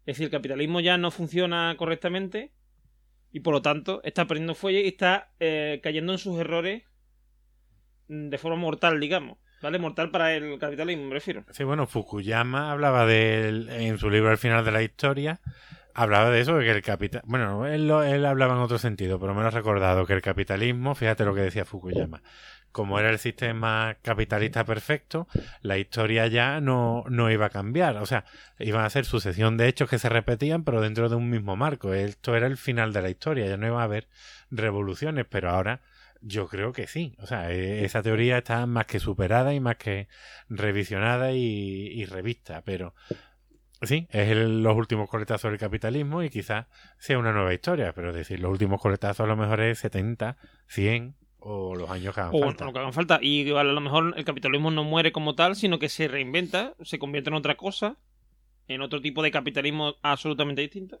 Sí, sí, sí, yo creo que... Que... que a ver, aquí. mm, A ver, tú piensas que- Estamos sacando, saliendo un poco el tema, pero aquí cabrían dos posibilidades. Que eso lo vamos a hablar en otro podcast más tranquilamente, pero aquí cabrían dos posibilidades. Uno, o nos vamos a, mm, a esto típico, ¿no? Del Robocop eh, y tal, de, de unas grandes corporaciones que son los que manejan y los que, digamos, se unen. O sea, igual que pasaba antes con la iglesia y el Estado, que no había diferencia. Pues entre las corporaciones y el Estado deja de haber diferencia, que a lo que parece que estamos tendiendo. Sí, sí, ¿vale? sí, por ahí. Pero claro, pero aparte hay una presión social que lleva hacia lo hacia lo otro. O sea, decía, a, digamos, a que esas mm, empresas pierdan poder, de alguna forma, que el capitalismo pierda poder y entonces mm, vayamos hacia otro modelo distinto. La tercera vía, Sí, que bueno, es la que se llama, o sea, el, Sí, pero el bueno. asamblearismo, sí. que, que, no, que fue el, fan- el 15M, que además nos vendía fantásticamente Movistar, que yo recuerdo, unos anuncios de asamblea, que tú dices, qué casualidad, ¿no? Que hablen de esto ahora. Pero fíjate cómo la asamblea en, en El Señor de la, iba a decir El Señor de las Hormigas, El Señor de la Mosca se va al traste al principio, porque tienen esa caracola, que quien la tiene en la mano es el que tiene derecho a hablar, Sí. cuando alguien sopla por ella es que hay una reunión, en fin, cosas que, que vemos que no, que, que bueno, que no están triunfando a priori, ¿eh? ojo, que igual eh, en 70 años lo que ocurre. Pero sí, al final, como muy bien hemos contado al principio, todo esto es una conspiración masónica en la que la NASA está metida. Ya casi queda igual todo lo que hablemos, pero ya todo está, está inventado y todo está hecho. Bueno, pues yo creo que podemos ir dejando, que ya nos hemos pasado un poco por la rama y todo. Eh, Yo creo que sí, hemos paseado, hemos vuelto y nos hemos ido otra vez, ¿eh? Sí, sí. Vamos a ir dejando ya este tema, vamos a ir terminando el podcast. Eh, no sin ¿Me he antes... visto ya o sigo desnudo? Eh, no, no, no te he visto todavía. Vale, vale. No bueno, todavía. rato más, pero hace pelida, ¿eh? Hace ya pelúa aquí. Sí, la verdad que hace, hace mucho frío y Bueno, más para ser Sevilla hace frío, hace frío. Sí, sí, yo puedo cortar cristales con los pezones. Si quieres puedo escribir algo en tu ventana. Eh, a ver, em, yo creo que podemos em, ir hablando. bueno, primero, mm, agradecer a mm, la acogida que ha tenido el podcast. eh, que, se- que mucha gente nos ha comentado, nos ha puesto los comentarios. Por ejemplo, hace un momento, hace una hora escasa. De, de- O sea, cuando estamos empezando esta sección. Sí, nuestro, nuestro amigo Sergio Remember Solís eh, nos ha puesto en nuestro Twitter, dice, mira que echaba yo de menos a estos dos, ¿vale? Y, ha- y ha- y está escuchando el, el capítulo anterior. O sea, el que, el que nos hackeó la cuenta de Twitter que ha estado durante un año con su tweet puesto, su tweet Sí, del su 16 de noviembre. Sí, sí, sí, nos ha hackeado, sí. no es que no le echamos mucha cuenta, sino que nos ha ese. Sí, como él es- se dedica a la seguridad, nos ha puteado, sí, sí. Correcto. Además, es un, es un hombre atractivo y de, y de buen olor Sí, corporal, viril, ¿eh? viril, Es muy viril. viril. Yo lo conocí en Málaga y la verdad es que dije, qué bien huele. Sí, sí. Es un hombre. Además, su señora es muy simpática también. O sea, son una pareja ideal. Afable máxima. ideal, sí, sí. Y eh, por otra parte, yo quiero agradecer a, mi, a Víctor Ibáñez, ¿vale? Un, un oyente del programa, del podcast. Bueno, creo que, que más que nada es fan de, de aquí de Juan. Bueno, fan no, pero lo, bueno. va, lo va arrastrando de un podcast a otro, ¿vale? Que No- no- nos ha hecho algunos comentarios, o sea, nos ha hecho dos comentarios en en Evox sobre el tema de que sabíamos que alguien iba a salir y gracias a Dios a, a quien ha salido Víctor, que es un tipo que se ve Racional, racional y tal, y entonces nos ha hecho una serie de, de puntualizaciones sobre lo que nosotros hablamos en sobre el tema de sobre todo del independentismo catalán y tal. A ver, evidentemente Víctor mm, tiene razón, quiero decir, nosotros, eh, a ver, nosotros que elegimos ese tema porque era el tema eh, de moda, digamos. Era el ejemplo claro. para hablar El de lo que perfecto queríamos para hablar de lo que queríamos hablar, igual que Trump, que también hablamos de Trump. Eh, y probablemente, eh, si hablamos de Trump, nosotros, un señor que sea partidario de Trump, nos, mm, nos da una visión muy distinta de la que nosotros tenemos de Trump, ¿vale? Y lo cual no quiere decir ni que yo esté equivocado ni que esté equivocado el, el señor que sigue a Trump. Sencillamente que es que buscamos cosas distintas. O vemos cosas distintas. Aparte, eh, porque aquí nos dice Víctor que em, si somos conscientes de que, de que hay un nacionalismo español, evidentemente, ¿vale? O castellano, evidentemente. Y fuerte. Y fuerte, sí, sí, existe. Y de hecho, nosotros creo que lo, de- mm, lo dejamos claro cuando empezamos a decir cosas como que yo tenía una, Una- bandera española de no sé cuántos metros. O que había unos. eh, o que la gente en, Sí, en que desde- Valencia ponía la doble bandera, la de España y la de. de tal. Que desde ver, el Mundial no se veían tantas Claro, no banderas. se ve tanta bandera, evidentemente, claro, eh, que existe. Y lo que. A ver, lo que pasa es que nosotros. eh, a ver, eh, mm, la, la apreciación de la realidad aquí es distinta de la que puede haber en, en, Cataluña, en general, evidentemente. Sobre todo porque mm, a, vos, a, a los que vivís en Cataluña os pasará lo que me me pasa a mí, por ejemplo, aquí, ¿vale? Que eh, yo veo a lo mejor un comentario dicho de un señor, un señor facha, o bueno, facha o de conservador, lo que quieras, ¿vale? O ultranacionalista, aunque no sea facha, pero sí ultranacionalista. Y yo digo, eso es un comentario de un señor ultranacionalista. Sin embargo, visto desde fuera, pues se considera un como, como si nos representara a todos los que estamos en el resto de España, ¿vale? Igual que si yo veo un comentario de, yo qué sé, de a lo mejor de Puigdemont, o de, no sé, o de cualquier otra persona, un, alguien de la ANC, o lo que sea, eh, pienso que, es el, que eso representa, bueno, pienso, mm, atribuyo eso como que eso representa la, la, la- las ideas de la totalidad de, de Cataluña, cuando eso no tiene por qué ser así, y tú puedes ser independentista y nacionalista sin necesidad de... eh, sin necesidad de, tener esa... mm, esa forma de pensar que tiene esa persona que ha, hecho esas declaraciones. Eh, y evidentemente que ha habido. mm, Decía, mm, ha habido a lo mejor. Ha, podido haber abuso policial. Todo eso sí estamos de acuerdo. Pero nosotros lo que íbamos es que. o sea, de un abuso de, de un 5, por ejemplo, se coge eso, se aprovecha y se convierte en un abuso de un 10. ¿Vale?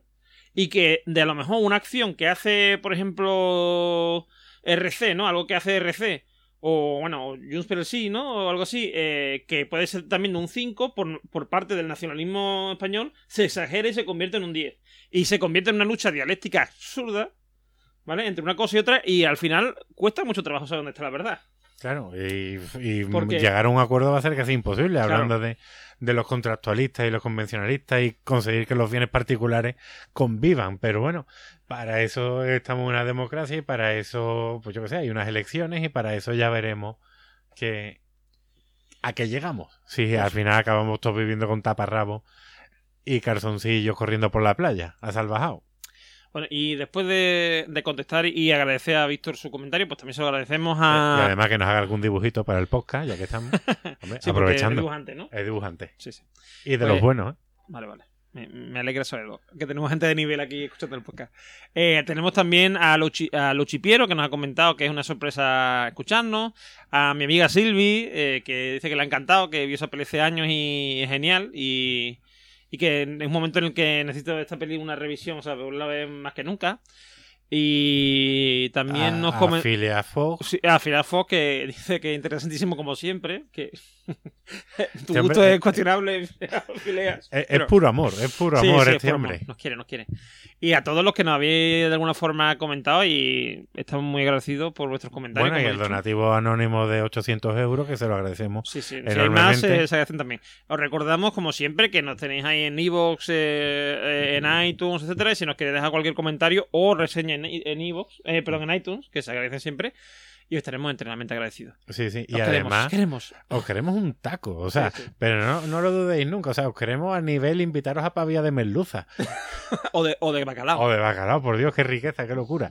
Pero, y además, además, vamos a hacer algo inédito en el programa, en el podcast, que es hacer una encuesta. Correcto, porque, a ver, eh, eh, yo eh, llevo ya un tiempo en que mm, eh, me pasa con algunos podcasts que cuando llega el final eh, ponen una canción completa, ¿vale? Y mm, se hace pesado, ¿vale? Se hace bastante pesado. Escuchar una canción completa. Yo entiendo, a ver, yo siempre he entendido y por eso mm, el podcast termina así, que nuestra mm, nuestra canción final, ¿vale? Nuestra cumbia filosófica tiene unas características que la convierten en algo mm, ver, porque la Que te da vida, te da cómico, fuerza. Sí, efectivamente. Y, y terminas tarareando, etcétera, etcétera. Y, que claro, a la gente a lo mejor no le resulta pesado, pero claro, esa es mi opinión. Claro, no. Claro, la entendemos como, como yo qué sé, como un, un, un espacio de, de relajación después Sí. de toda la tensión Toda la- sí, sí. intelectual. Toda la turra que, que hemos metido. Es decir, yo me imagino a la gente escuchando el podcast, conduciendo por la autovía y teniendo que parar en el arcén y apretar el volante con mucha fuerza y, y empezar a entender todo lo que estamos diciendo. Y claro, esta cumbia, oye, pues nos puede relajar, puede ser esa, como decían en Mary Poppins, eh, ese, ese poquito de azúcar, Esa píldora, esa que píldora da, ¿no? que os dan, Sí, eh, con un poco de azúcar. Con un poco de azúcar, sí.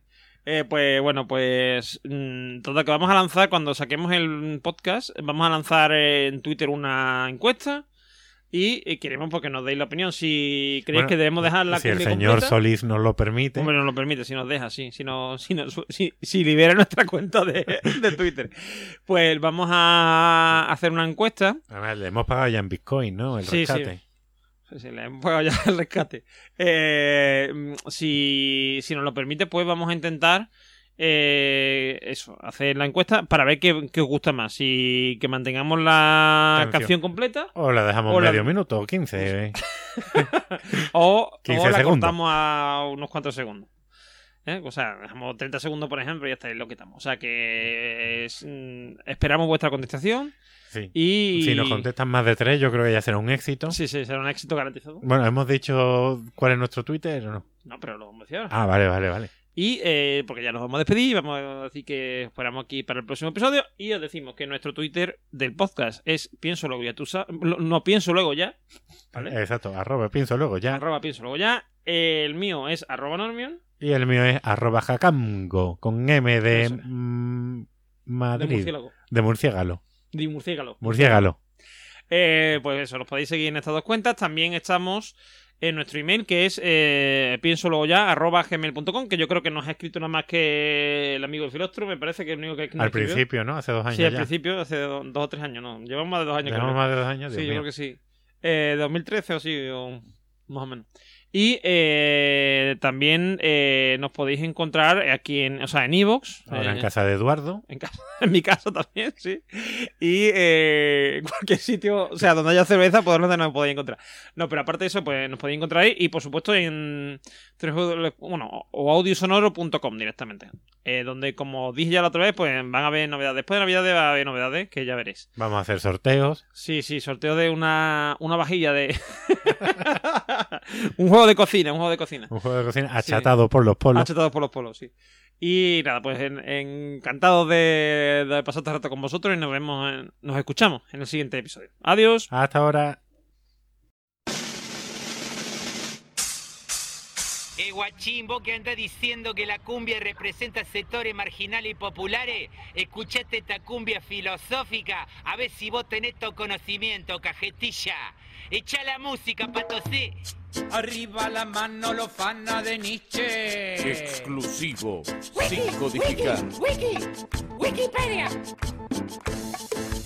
Eh, Platón, lava tupper.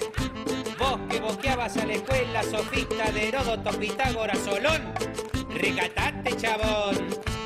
Y la manito bien arriba haciendo palmas y can, y can. Esta es la cumbia la cumbia filosófica no es pura metafísica, esto es cuestión de lógica. Este ritmo lo bailaban Demócrito y Platón, levantando las manos en pleno Partenón. Sin codificar.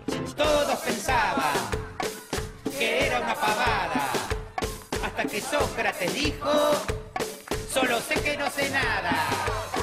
Solo sé que no sé nada. La negación del todo es afirmar la nada. Yo solo sé que no sé nada. Yo solo sé que pintó la reflexión. Esta es la cumbia de la filosofía, que en el griego significa amor por la sabiduría. Filósofos del mundo la bailan sin parar. Aristóteles con palmas no paraba de pensar.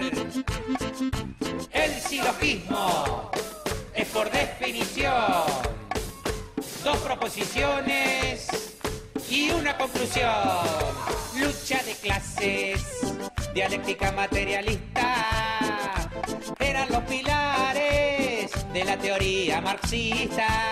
Particular a general, es método inductivo, de general a particular. Es método deductivo. Yo solo sé que no sé nada. La negación del todo es afirmar la nada. Yo solo sé que no sé nada.